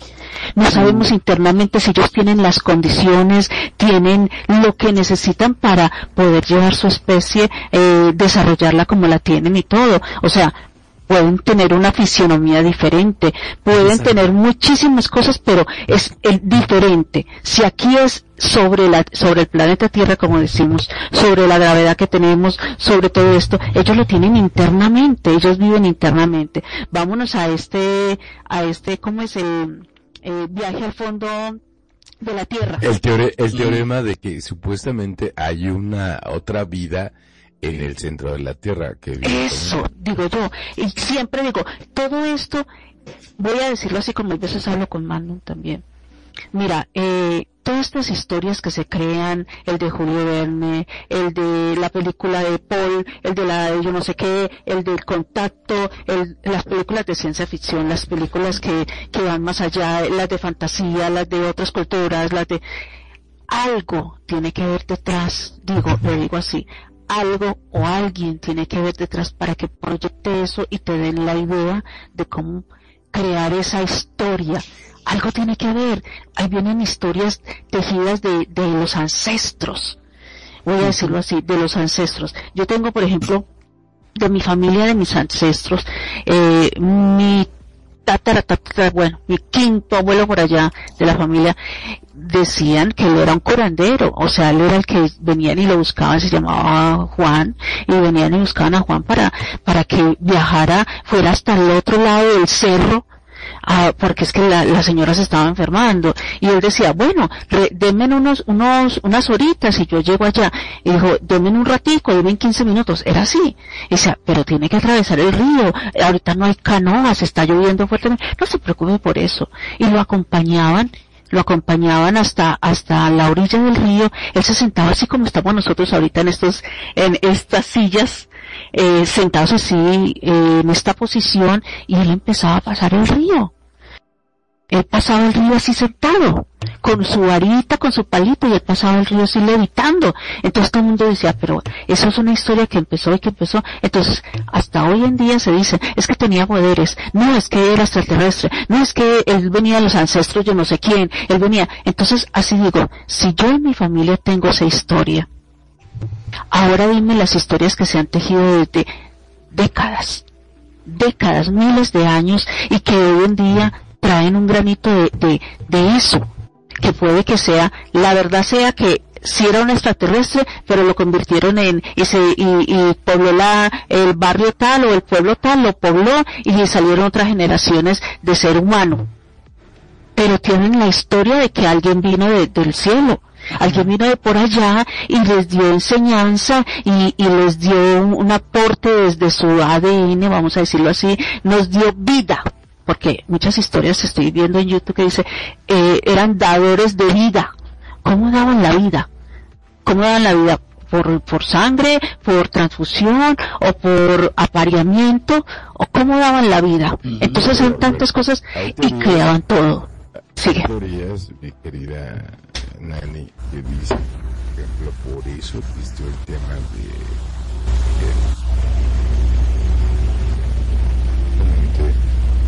eh, se ah, como que Dios, bueno, dioses según extraterrestres se eh, aparearon con mujeres muy hermosas. Yo, yo no sé por qué no nos vieron a Magnum y a mí para aparearse con nosotros, pero siempre son dioses y se aparean con, con mujeres y que de ahí salieron los gigantes, que son semidioses. Entonces, de ahí llega el tema de que por eso también, supuestamente el dios creador se, eh, se molestó mucho y este, y por eso supuestamente inundó todo. Pero, pues, bueno, si yo me voy a Marte, yo me llevo a Magno, te llevo a ti, Nani, me llevo a Perfi y me llevo a mi mujer y, y ya. Pero yo, la verdad, yo no, yo no quisiera ir a, a Marte. ¿Tú sí, Perfi? Eh, no, fíjate que Marte no me parece tan atractivo, por ejemplo. No, no es como tu, tu mejor No. Al No, cinturón yo, yo quiero ir, no, yo preferiría ir a Titán o a Encelado, que son lunas de Saturno, que tienen criovolcanes. Me parece eso más atractivo, hay más vida geológica en esos planetas, en esas lunas, que en Marte. Eso sí me atrae muchísimo. O sea, ver estos, estos criovolcanes que son de, de hielo y que expulsan además, eh, sus erupciones son tan poderosas que llegan hasta la atmósfera, estratosfera de, de la misma luna. Eso es increíble porque parece ser que los anillos de Saturno están formados por gran parte de estas emisiones de estas dos lunas. Es decir, como, es como pensar que un volcán eh, pudiera afectar a otro, a otro, este, a otro cuerpo celeste. Eso se me hace genial. Entonces, mirar uno de esos criovolcanes de cerca, eso sí me parecería un espectáculo, pero fascinante. Más que Marte, que creo que es como árido y como... Además en Titán, por ejemplo, es de hielo y parece que hay un, hay un gran océano bajo esta capa de hielo y podría haber vida. Entonces, es- Claro, pero es estamos muy- hablando de miles de millones de kilómetros. Entonces, lo más Sí, cercano. bueno, está un poco lejos, pero son nueve Bueno, meses pero a me estás Marte. dando a escoger, pues sí. Son nueve meses a Marte, yo creo que como un año, casi dos años a, este, a Saturno. Pero sí me aventaría el viaje. Bueno, no sé, es que también me da como cosa estar encerrada en un camión, en un, en un- es como un camión sin ventanas, este, durante casi dos años. Bueno, siempre y cuando nos lleva nuestro, nuestra, este, bueno, no nuestra, la, la, la, la estación de radio de, Ándale. de Magnum y de Nani, pues órale, para transmitir. Estamos transmitiendo desde la luna, estamos transmitiendo. Yo iría a Marte si está la teletransportación. Porque es que de aquí que viajemos, a ver, vamos a decir que no estamos, muy- vamos a ser realistas, no estamos muy jovencitos, no estamos niñitos, no estamos niñitos, no estamos niñitos. ¿Y qué pasaría? Vamos a viajar miles y miles y miles de kilómetros. Mientras que llegamos allá, mientras que nos adaptamos, van corriendo el tiempo. Porque es que el tiempo de allá no es el mismo tiempo de acá. Vamos a transportarnos años luz. Entonces no vamos a llegar. Y si, y si Vamos a llegar jovencitos. Perdón, si perdón, yo no- en no- lo que yo quiero, en lo que yo siempre le he dicho a, a Kenya, y si convertimos en cyborgs, Perdón, no, pero ya que estamos, este, yo lo único que te quiero decir, amor, eh, no, discúlpeme los presentes acá, pero ahora que tenés tres pechos, si vos vas a Marta, a donde carajo vayas, yo te sigo, amor, yo voy como a todos lados. Ahora que tenés tres tetas, olvídate, olvídate, te sigo a donde vos vayas. Bueno, bueno, está bien, está bien. Es bueno, que está después de que sacó sus, sí, bueno, y Discúlpenme, después, está enamorado. Yo haría lo mismo. Magno, Pero es que esta fue una película que vi, que vi de Marte, no fue una película Ah, que estuvo con Arnold Schwarzenegger hace muchos años, que era en Marte y no había una así. una de tetas. lo malo es que, y lo peor de lo mío es que Damián nada más tiene dos, entonces, pero aún así la sigo a donde va. pero no, está bien. Arturo, tú pinche Magnum. Yo lo que quiero saber, yo cuando llegué están hablando de los Anunnakis. Y yo en verdad sí tengo una duda y es, ¿qué pasa con, por qué la. NASA esconde tanto? Ajá, con Nibiru. O sea, ¿qué tanto es verdad? ¿Qué tanto son teorías? ¿O mito? A mí eso sí me llama mucho la atención. Pues mira, yo soy de la opinión, y mira que eh, medio le sé al tema. Eh, Ujú. Nibiru me parece verdaderamente una fantasía. No, en las simulaciones no tendría posibilidad de existir. Ah, ok. Eh, se hacen Ajá. simulaciones, tú puedes hacer, de hecho hay, hay varios, este, se llaman sandbox de astronomía. Uno de ellos es de la JPL, del Jet Propulsion Lab de la misma NASA, pero hay otros independientes, donde tú haz de cuenta, pones tu sistema solar y dices agregar planeta. Y te da el permiso de agregar una órbita y tú especificas, bueno, ok, va a ser Nibiru, bla, bla, bla. Ajá. Y lo pones donde tú quieras, que cruce las, la, la- la órbita de la Tierra, etcétera. El mismo programa te dice, este, esta simulación que vamos a hacer está basada en la fantasía, no hay elementos reales, porque alteraría la gravedad.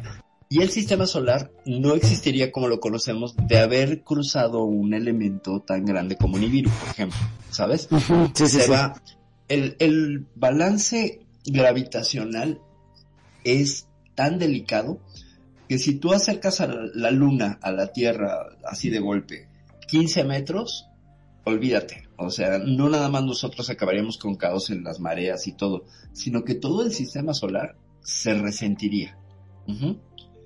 Entonces, cuando metes un objeto tan grande, todo, todo mundo pierde su órbita y es probable que algunos planetas terminen lanzados fuera del sistema solar.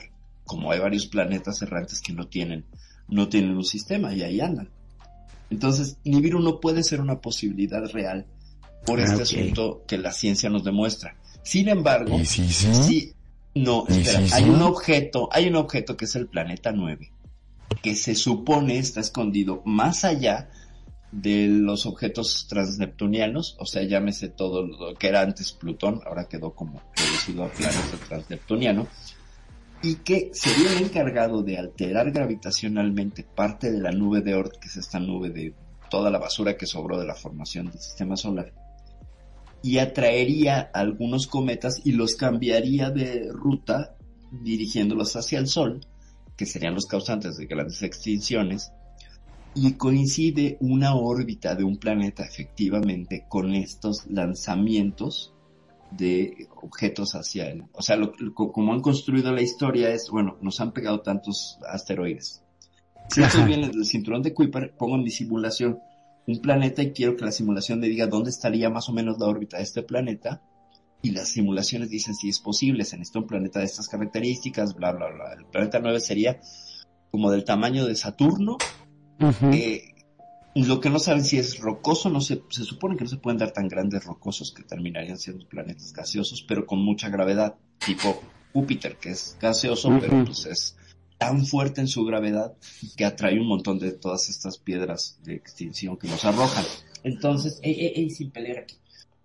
Lo que sucedería es que sí existiría un planeta 9, que estaría fuera de la órbita de, o sea, no se atravesaría con la órbita de ningún planeta, pero por sí mismo, rondando por donde ronda, y además su órbita sería elíptica, no sería nada más este eh, oval, eh, lo que haría sería alterar gravitacionalmente otros cuerpos. De eso sí tenemos evidencia.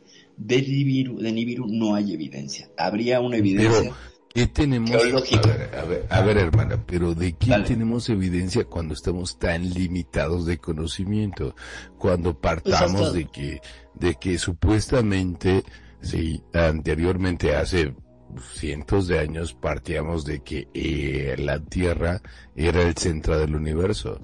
O sea, y si no tenemos, y si sí existe, y si tus conocimientos, digo yo en lo particular, y creo que eso algún día lo comenté, yo, cuando fui a la primera, decían que había nueve planetas, luego me, quitaron que no, que eran ocho, y ahora resulta que sí. Entonces, y si no es así, digo, yo no soy experto en la NASA, soy ingeniero, pero no en eso. Y por ejemplo, tú sabes perfectamente, porque tú eres un, un cerebrito con patas. El 22 de diciembre vamos, bueno, no vamos, vamos como humanidad, pero van a lanzar, ¿no? un satélite para explorar y que lo que quieren es encontrar vida inteligente más allá de lo que hacemos. Y de hecho ni siquiera lo van a sacar este como siempre en Miami que cada que ve Miami dice, "Ah, yo estuve ahí, mi amor, yo vi eso y está muy chido."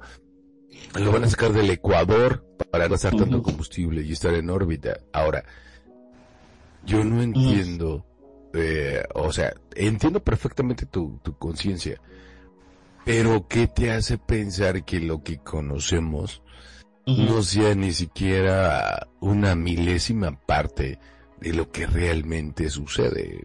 ¿Sí me explico o no? Claro, totalmente. De dos precisiones al respecto. Uno, la ciencia, por eso es ciencia, porque aprende sus errores y, y ha cambiado una visión que teníamos antes de ser el centro del universo a después eh, pensar que el Sol giraba la teoría heliocéntrica, ¿no? Girábamos alrededor del Sol y que eh, el, Sol no era el centro, sino nosotros.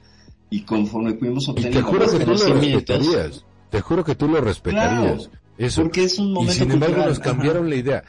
Pero ya somos de, de mente más abierta, habemos más culturas, hay más avances que en el que a mí en la verdad sí me da miedo. O sea, yo no sé ni para qué mandamos mensajes de, a, donde no queremos saber y, y mandando discos este de platino, de oro para que aquí estamos y wow, o sea, no sé. Toda la teoría del bosque oscuro. A, mí eso, sí me da cierto pánico, ¿no? Estamos tan contentos, digo, además eh, el, el horario del universo es completamente diferente al de nosotros. Quizás no lo vemos. ¿O tú qué opinas, Magnum? Bueno, con respecto a esto, a ver, yo estaba... Eh, hay algo que a mí siempre me ha hecho ruido de todo esto, de, de las civilizaciones y... Por ejemplo, ustedes saben que se han encontrado objetos que no condicen justamente con el tiempo que dice que se creó la humanidad.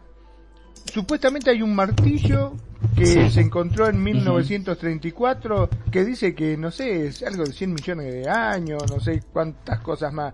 Hay tornillos, hay objetos eh, contundentes, con forma, que supuestamente se ha hecho eh, hace cientos de miles de millones de años. O sea que la civilización en este planeta existía mucho antes de lo que supuestamente Darwin dijo. Sí. Sí, dicen que no sé, o sea que se han encontrado civilizaciones que tienen miles de años más en las construcciones de Magnum. O sea, es cierto. O sea, realmente no sabemos tanto de las civilizaciones que estuvieron antes que nosotros como lo creemos. Pero también, o sea, como dice Perfi, o sea, en la ciencia eh, tiene que tener ciertas cosas y por como decíamos, ¿no?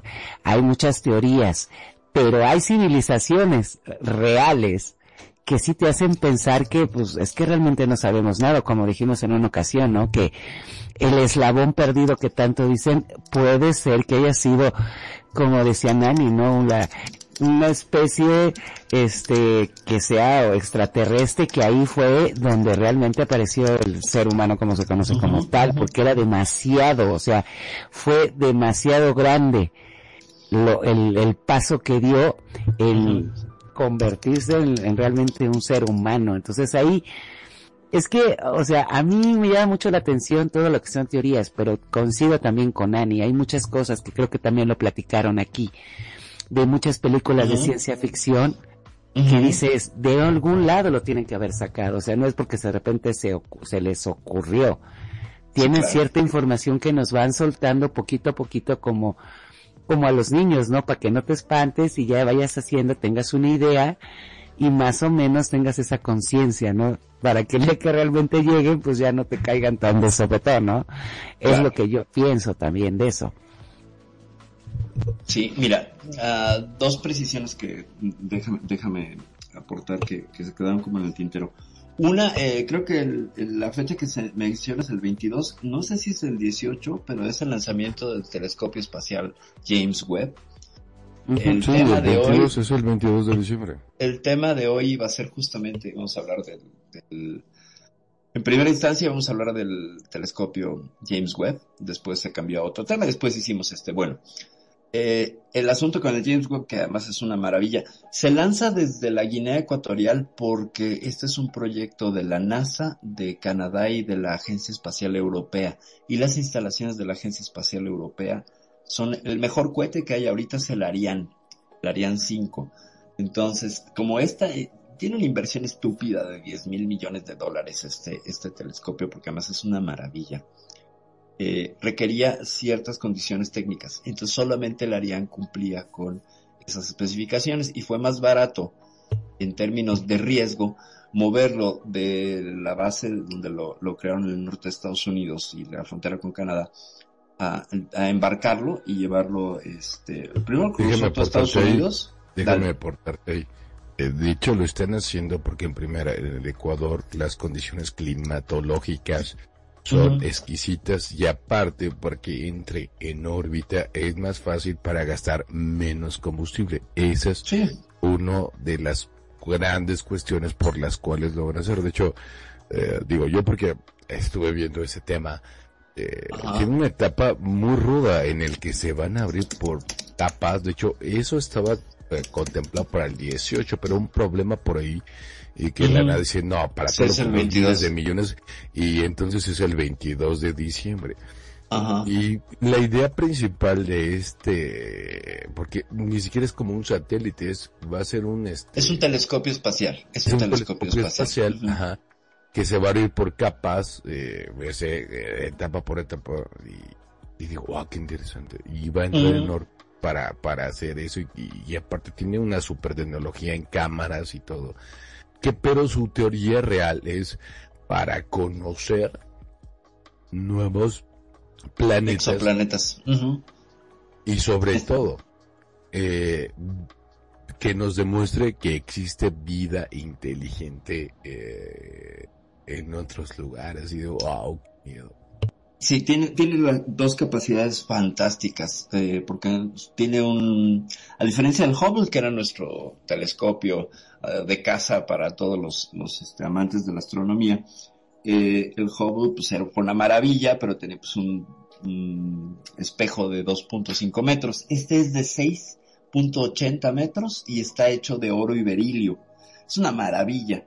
El- y se va a abrir era- en seis días, porque se van a Sí. dar todos los, los, los despegues de, por días, tienen completamente organizado de cuándo se abre la secuencia, de cuándo se abre la, la antena de recepción, a los Es paneles. complicadísimo. Sí, tiene unos paneles eh, del tamaño de una cancha de tenis. Uh, unos criogenizantes que son como de papel estaño, bueno, de una, de una cuestión plástica eh, plateada que van a servir para refrigerar para que el, el- la radiación solar no lo afecte.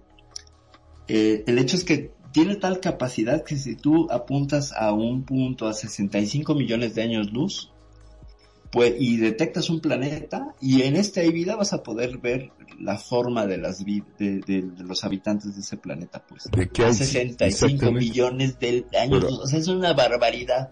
Pero a mí El me da miedo. A mí me No, da pues miedo. sí, evidentemente que da miedo, Ah, ah, pero por otro lado Imagínate, emociona. Nani, que a ti te digan, oye, mm, existen los pinches dinosaurios en ese planeta o que te puedan comer ¿tú qué harías? ¿Neta vas? No sé qué, mm, voy a decirlo así, no sé qué seguridad me dan para yo decir puedo ir a mirarlo. Si me dan margen de seguridad y me dice esto y llevas aquí, te vas en esta camioneta, hacia el estilo de la, no es que ni, ni iría, ¿sabes? Porque si la película Jurassic Park me mostró Eso es lo que te iba a así decir, tuviera- así tuvieran mm, eh, camionetas, tuvieran super tecnología, tuvieran de toda la, pen- perdón la expresión, Pues pendejadas. De- eh, y, y pasó todo lo que pasó, ahora dime en otros planetas que no sabemos, realmente las criaturas también su, su, su forma de, de hábitat.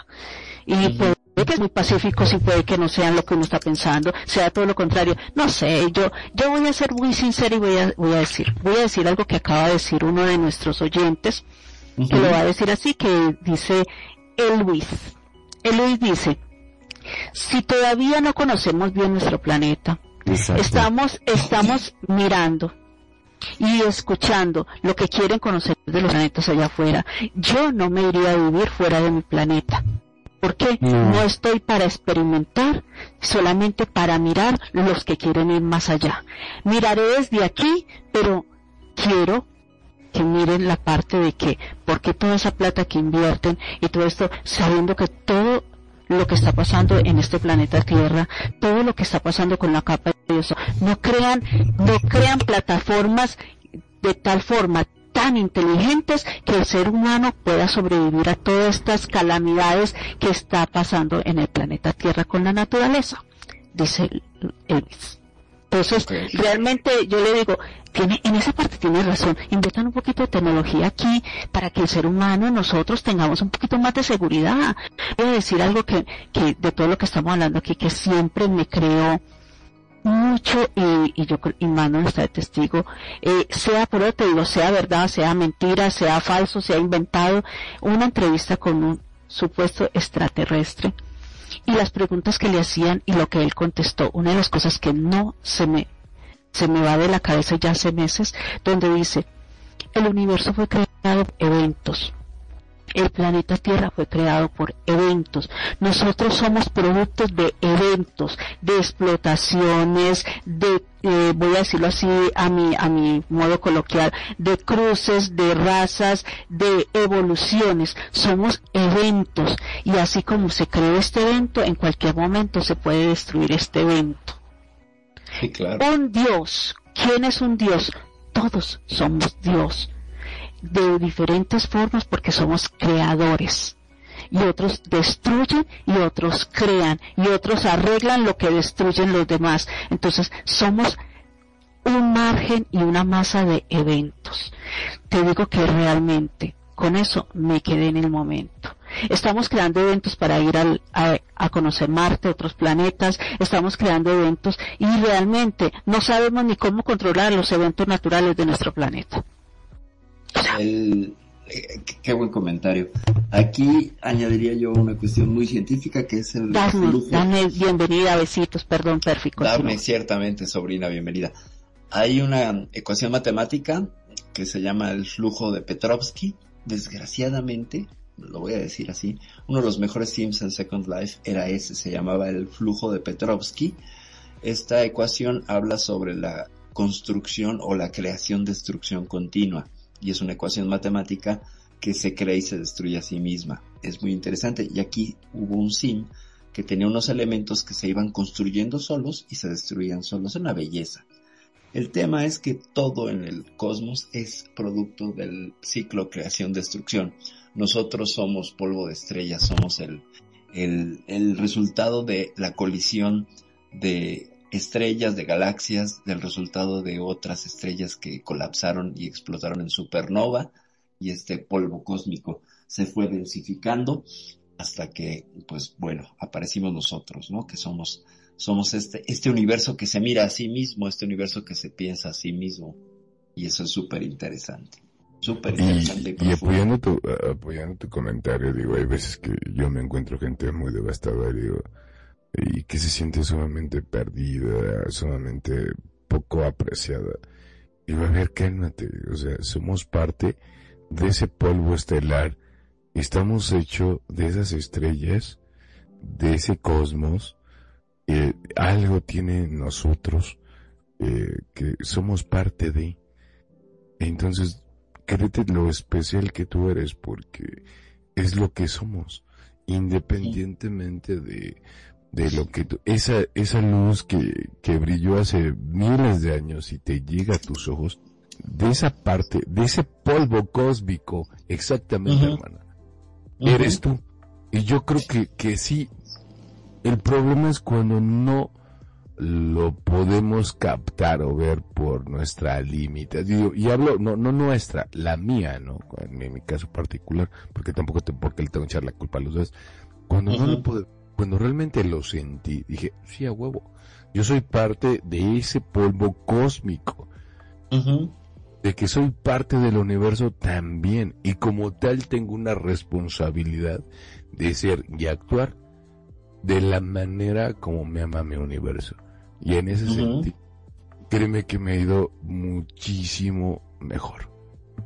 Fíjate, y qué bonito eso que mencionas, y voy a rematar con una parábola muy linda y muy interesante sobre el MB, ya escribí ahí cómo se, cómo se pone, MB. Esta es parte del, es el componente de hierro que va por la sangre de todos los seres humanos y que se encarga de la resonancia. Esta partícula mm, se genera en el interior del Sol y no sería posible si antes no hubiera habido un gran cataclismo cósmico como la muerte de otra estrella o el choque de galaxias. Es decir, que para que nosotros los seres humanos podamos sentir el amor en el corazón, tuvo que pasar toda esta serie de cataclismos cósmicos. No estamos hablando de que chocan dos rocas, o que chocan dos autos, o que chocan dos camiones, o que chocan dos trenes, o que pudieras mover ciudad con ciudad y las hicieras colisionar, o una montaña contra otra, o un continente contra otro, o un planeta contra otro. No, estamos hablando de una galaxia entera que se cruza, se funde y en ocasiones choca una con otra. Y de esos cataclismos se generan nuevas estrellas. Y en esas nuevas estrellas se genera el MB, que es este material particular para que los seres humanos podamos sentir el amor. Si eso no es una conexión cósmica, yo no sé qué es. Yo no sé qué es. Si eso no te hace conectarte y voltear y decir, soy parte de todo esto. Yo creo que ese polvo cósmico lo tienes tú, lo tiene Tenemos lo tiene todos. Nani y lo tiene Kenya, sí, pero cada quien tiene su polvo particular. Eh, Yo creo que venimos nosotros de la misma estrella, yo creo que por eso hacemos un super bloque eh, que yo los considero eh, a ti Magnum y a ti Nani parte de nuestra familia. Gracias. Mira, lo que acabas de decir es el, polvo mágico hace muchos años. Voy a decirlo así, yo hace muchos años, a la edad de 13, de 12 a 13 años, entré en el mundo de la metafísica, ¿vale?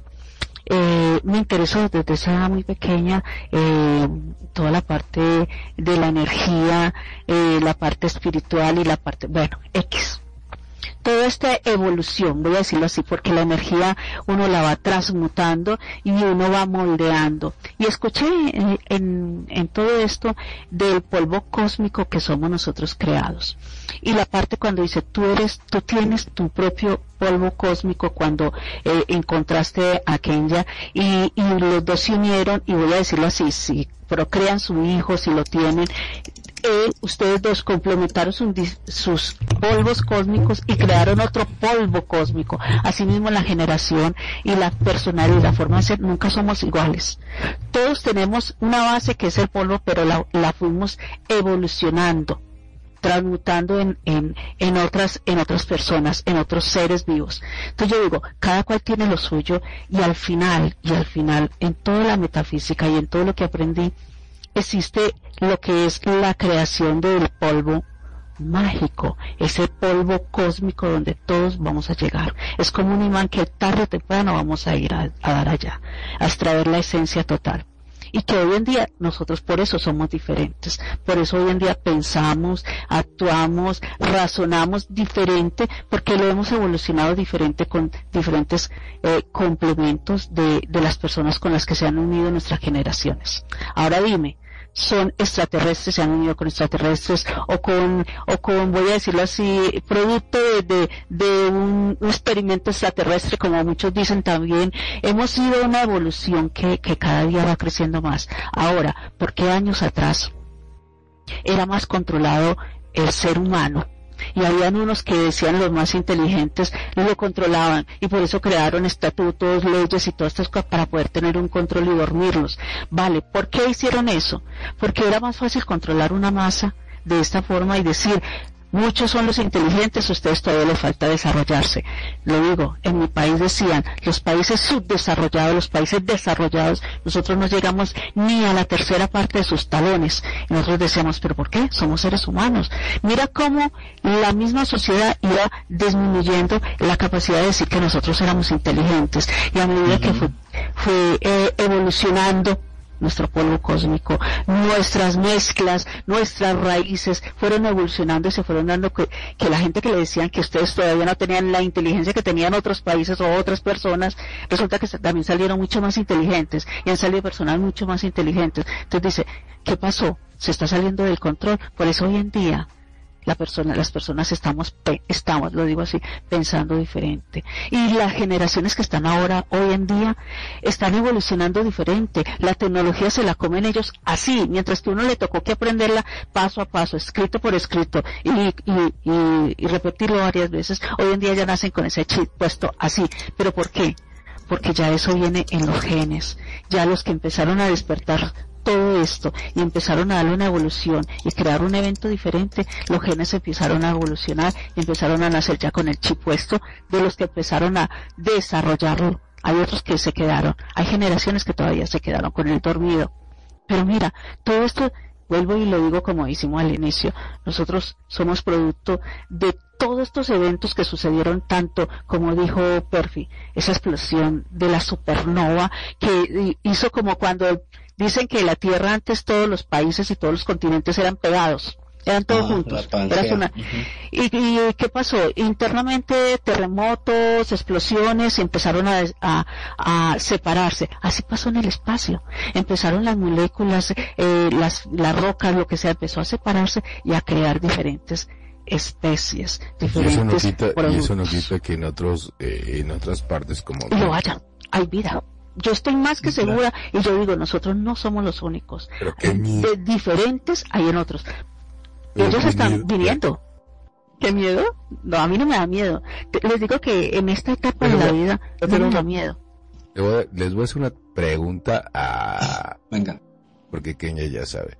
A ver, es una pregunta para ti, Nani, para ti, Magnum, para ti, Perfi. Kenya, y para ti también, Kenya, ¿verdad? Que ya sabes. Yo les voy a preguntar, pónganse en el escenario. Y digo, creo que todos hemos visto la película de Will Smith, la de... Eh, ¿Cómo se llama mi amor? Ayúdame con eso. La de... ¿Hombre de negro? ¿Hombre de negro? Oh, no, no. No, no, no. el Día de la Independencia. El Día de la Independencia. Ajá. Yo nada más me imagino. Y yo, yo, yo tengo mi... Kenya ya la sabe.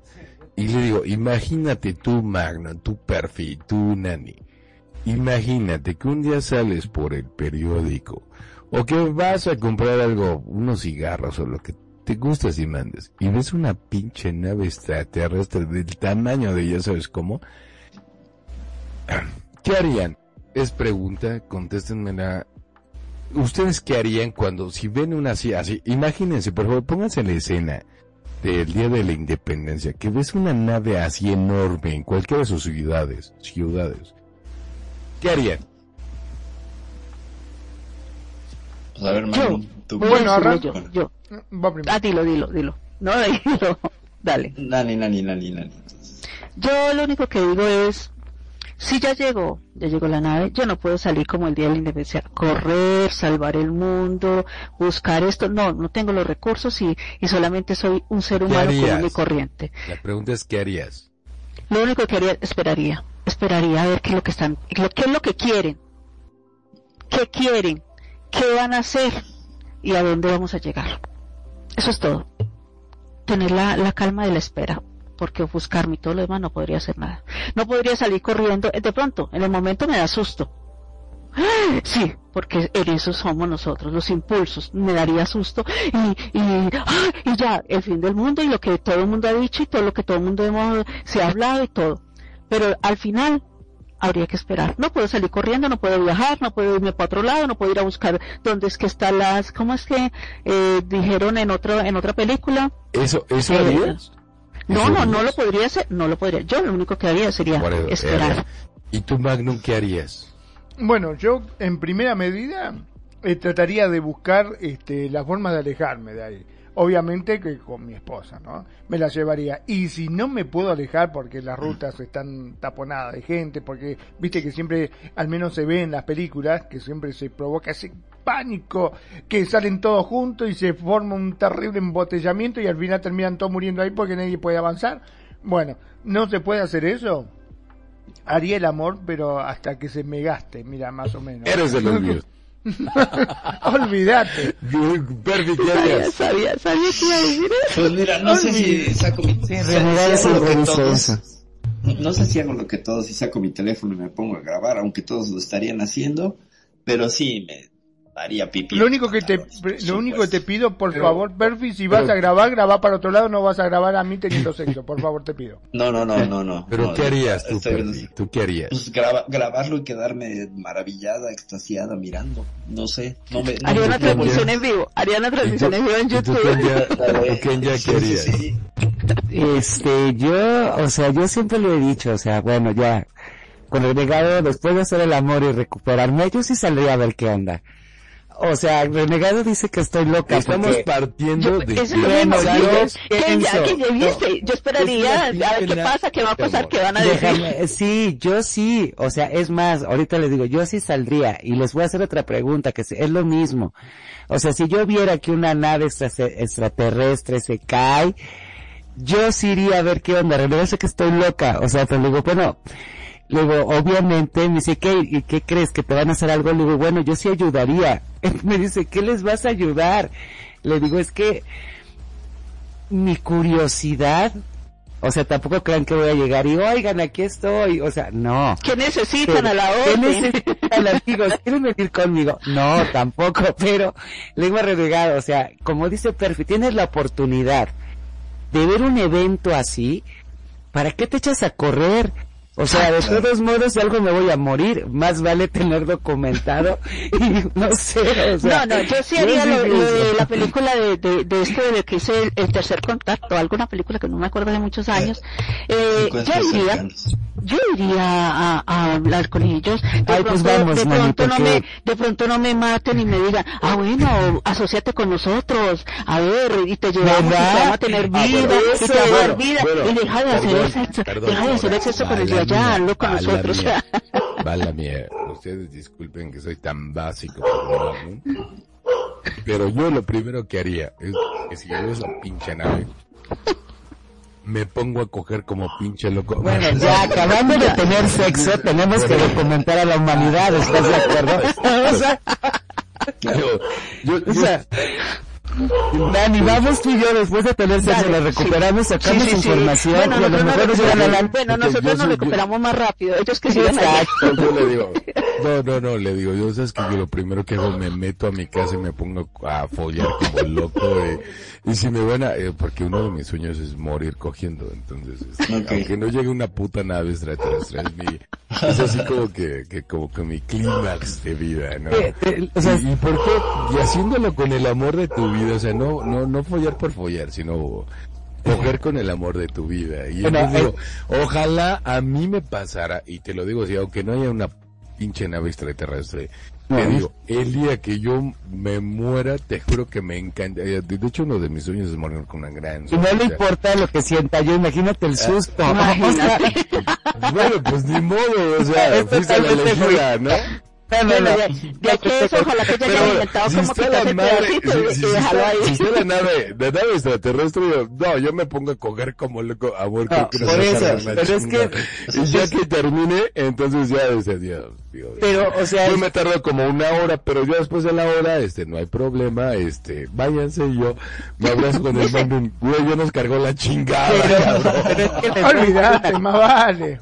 Ya está. Después se encuentran ustedes dos, eh, se encuentran ustedes dos, y nosotros mientras que estamos por ahí hablando con los extraterrestres. que, que estamos en la nave conociendo otras especies y otras otras Claro, vidas y a imagínate. lo mejor Eh, tenemos ¿Quién más te dice, quién te dice que las pinches extraterrestres no digan, ay, el magno reo también?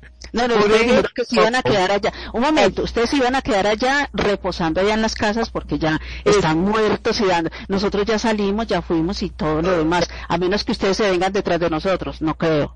A No, menos que ustedes se vengan ahí, da- dele que dele, y nosotros caminando y ustedes dele que dele. Joder. No, y ahorita se vio lindo, porque a mí me llegó a decir que si nos juntábamos una ave extraterrestre, y creo que hasta perfil o yo, él me iba a dejar sola. Me dijo, ¿sabes qué? Tú estás loca, ahí te quedas sola, yo me voy. Pero primero te cojo. Bueno, ya valió, ya, va- ya que ya la. Eres independiente, una cosa que Ya varió la, ya varió la, la versión. Muy bien. Sí. Claro, Que sí, ya, total. salió, ya salió de irse, sí viste, viste. Perdón, no, pero perdón, perdón, perdón. Pero después de tener tanto se- sexo, se supone que vas a llegar cansado. O sea, si por más lo que salga de ahí, ¿qué carajo te va a importar si ya te echa pelota? No te va a tener más ganas de nada. Perdón, yo no me canso como tú, o sea, pues, sí, le echo mucha energía, pero sí tengo, sí, sí tengo algo que se llama supervivencia, ese instinto, entonces corro a huevo, a como sea corro, tú no, güey, qué pena, échate unas vitaminitas, Magnum, y- Pero mira, primero dijo que se iba a morir haciéndolo, ya. Ahora ya tiene fuerza para correr. Entonces, sí, todavía no tiene para definido bien. abandonarnos, te dieron cuenta sea, que... Sí, Correcto. pero o sea, todavía no tiene definido bien Yo soy claro que quiere. habido y por haber, pero verdad es que no, yo no voy a ir a una pinche nave, yo me cojo a mi mujer y hasta que voy, digo, perdón, échate unas vitaminas, viejo. Y vas a ver que pues, sí, vas a correr por patas, cabrón. Más vale aquí corrió que aquí quedó, güey. Ay, qué básico. Muy bien. Bueno, pues me encantaría seguir dilucidando y hablando sobre opciones cuando vengan los si estas son erotizadas. Ya le no. cagamos a Perry. Pero Sí, no, sí. no, no, pues ya, ya- A ya- la mierda los ahora. científicos, se fue todo al carajo. Pero bueno, Sí. perdón, Pervi, ¿y cuál es tu punto de vista? ¿Vos qué harías? Sí, sí, por favor, dímelo. No, ya le, Ya dije el amor o corrección. Yo me, qued- yo me quedaría. Graba. ya, no, pues hace, hace hacer el amor, pues primero tendrías que tener con quién. Y como no tengo con quién, pues ni modo que yo llegue a les diga a los extraterrestres, oigan, pues háganme el favor, pues no. Definitivamente. Hágamelo, hágamelo a mí. Exacto, háganmelo a mí, llévenme, llévenme, Yo no emito, los humanos. le digo, hago la emisión en vivo con ustedes, pero hágamelo a mí. Exacto. Estoy transmitiendo desde, desde, desde mi ser abducida. Exactamente. Bueno, ¿Viste? pues muchas ¿Viste? gracias a todos. No, gracias a ustedes. Gracias, de verdad. Y perdón, gracias. pero pues no, salió listito. no. Está bien, no está bien, muy bien. Finalmente estábamos hablando del poder del ser humano, ¿no? Y ese es uno de los superpoderes. La libido. Claro que sí. Bueno, pero todo esto, perdón, pero salió gracias. desde cuando empezaron con, desde el polvo. El polvo vamos, el polvo venimos y bueno, ya que estamos echamos un polvo y a la mierda. Le dijo. echamos un polvo, exactamente. El polvo cósmico. Acabó siendo el polvo cósmico.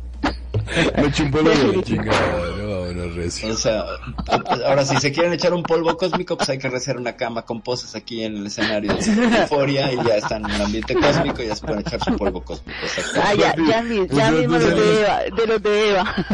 Y fuera de eso, le pedimos a Charlie que nos hagan las gesturas personalizadas. ¡Que viva el espacio, hija, hija! y que digan, y que digan, y que digan de la siguiente manera, Pues, "E.T. fuck home. mi amor. ¿Cómo le dijiste al programa capítulo 2? ¿Cómo era? No me acuerdo de qué. El... ¿Cómo era? No me acuerdo de qué hablas, de qué hablas, ya me perdí. No sé de qué habla. Y le dije, ay, Perfi, ¿qué voy a hacer contigo? Con el... Ah, delicioso. ya. Delicioso. Con el delicioso. Ah, sí, es cierto. Sí, sí, no, no, no. Sé que, que alguna vez, este... Tengo, además tengo una respuesta con ese de qué voy a hacer contigo, pero bueno. Eh, muchas gracias. Ya se acordó que ya. Muchas gracias. Delicioso, cabrona. No, no, yo te dije. Gracias. Nani Magnum, perfil, excelente programa, ¿qué les Gracias, digo? gracias, Kenya, preciosa. Gracias, bro, por estar aquí, por aportar, por comentar, por darle vida a esto. Gracias, Ay, Nani, por el escenario. Qué Está risa. Y felicidades, Nani, está precioso el escenario. Sí, este me encanta, me encanta, me encanta, porque hay unos marcianos allá atrás que nos escucharon decir todo, y ahora sí, si nos abducen, pues ya ni más. Mi querido Magnum, Están esperando. Ese es el del uso perfil. Exacto, yo me voy a hacer el marcianoso, más bien. Sí, pero fíjate que está diciendo, "Ch", está diciendo como que "Ch", no voy a decir nada, Ay. dijo. Haga mucha bulla, que no haga mucha bulla. No, es que es No sean silencioso. escandalosos. Es que además recuerden que en el espacio no se transmite el ruido, así que ¿Viste? lo ¿Viste? siento, por mucho que griten, nada más me verán gesticular. Estaré hablando en alienígena, estaré hablando en alienígena. Oye, me voy a robar, me voy a robar una frase de, de Magno. Pero vos sos una cabrona, ¿viste? Bueno, pero Justamente. aparte se supone que en el espacio se flota, ¿no es cierto? Yo me imagino claro. diciéndole, diciéndole, mira, pará, se paro de vuelta, mira cómo flota, está flotando, se paró de vuelta. Ni me tengo que agachar, mira, aquí arribita y en la boca. Sí, nada más que si te pones a flotar Ya, no tienes ningún punto de referencia. A ver, a ver cuál compresión y cuál empuje, baby. Tú todos ahí flotando. Bueno, muchas gracias, mi querido Marco. Bueno, momento. Los extraterrestres controlan muy bien lo que es para flotar y todo lo demás. Nosotros somos sí, todavía no. Pero, los humanos no. La, la, la, la, la, la, la, Mira, yo no tengo que echar. Muy bien. Jesús. Hola, Magnum. Yo lo único que digo que si está la comunidad científica escuchando este programa, nos echaron a todo al carajo. Ya Sí, nos, ya valimos gorro. Exactamente. Sí, no, ya. Exactamente. No sé. Ya me no, aspiraciones de ir a No, otros planetas. también- también desarrollan algo mejor, ¿no? Y de pronto estar también riendo diciendo, eso mismo diríamos nosotros. Pues, claro. O sea, no me tengas el espacio, todavía no puedo coger, no manches. O sea, dame oportunidad de hacer algo, aunque sea un lengüetazo, ¿no? Pues, ¿Qué pasó? Tal cual. Sobrina, básico. gracias por estar. Muchas, muchas gracias, Sobri hermosa. Bueno, yo les querido digo a los pues, televidentes y a las dos personas, perdón, Perfi, a las dos personas que me dejaron su comentario, muchísimas gracias por estar ahí escuchando y por, y por dar sus aportes y realmente cada día uno aprende más de, de todo lo que se dice y bueno, y dice que, que les di- están, ahorita hacer el comentario que es muy divertido todo lo que se dijo y que al final eso es lo que debe ser, no puedo con la risa. Nina, no, la risa. Sí, claro. Sí, porque dice, dice, pero es que sale más divertido cada vez que salen con una cosa de esta, de todo lo, lo que se estaba diciendo, al final sale, sale haciendo, Siempre termina en sexo. sale haciendo cochinaditos. Claro, y que ¿por qué Deliciosas. no? O sea, es parte del ser humano que no. Sí, entonces, eh, muchísimas gracias por estar ahí, por estar acompañándonos y bueno, quedan invitados a todos los programas que vienen y que siguen y bueno, que no se pierdan ninguno porque cada uno tiene su magia. Tiene su polvo cósmico. Su polvo cósmico, Exactamente. Sin que piensen mal. Perdón. Desde Medellín, Colombia, les Nani. Gracias por estar con nosotros. Gracias, Nani, gracias. Bueno, me, me despido yo, así ya la dejamos a Perfi que cierre el programa. Muchísimas, pero muchísimas gracias por acompañarnos, muchas gracias por elegirnos, gracias por hacer de Radio Consentido su radio. Mi nombre es Magnum Dacun, transmitiendo en vivo y en directo desde Mar del Plata, República Argentina. Como siempre les digo, sean felices, el resto son solo consecuencias. Perfi. Gracias, Magnum. Gracias por hacer posible esta emisión, por el asunto técnico, por la dirección. Gracias, Nani, por el espacio y nuevamente gracias por la, la decoración que quedó fantástica. Gracias a quienes nos acompañaron. Sobrina Dafne Preciosa, te mando muchos besos. Gracias por estar. Gracias, Cuñis Preciosa, también por estar y aportar, bro. Gracias por estar y aportar la parte, la parte picarona de este, de este programa. Yo soy Perfidia Vela, me despido. Voy a que me busque un ovni a ver si hacemos el delicioso por ahí. Gracias, ya me voy. Bye. La buena música. Solo la puedes escuchar por aquí. Radio Consentido, consintiendo tus oídos. Tu mejor opción en radio por Second Life.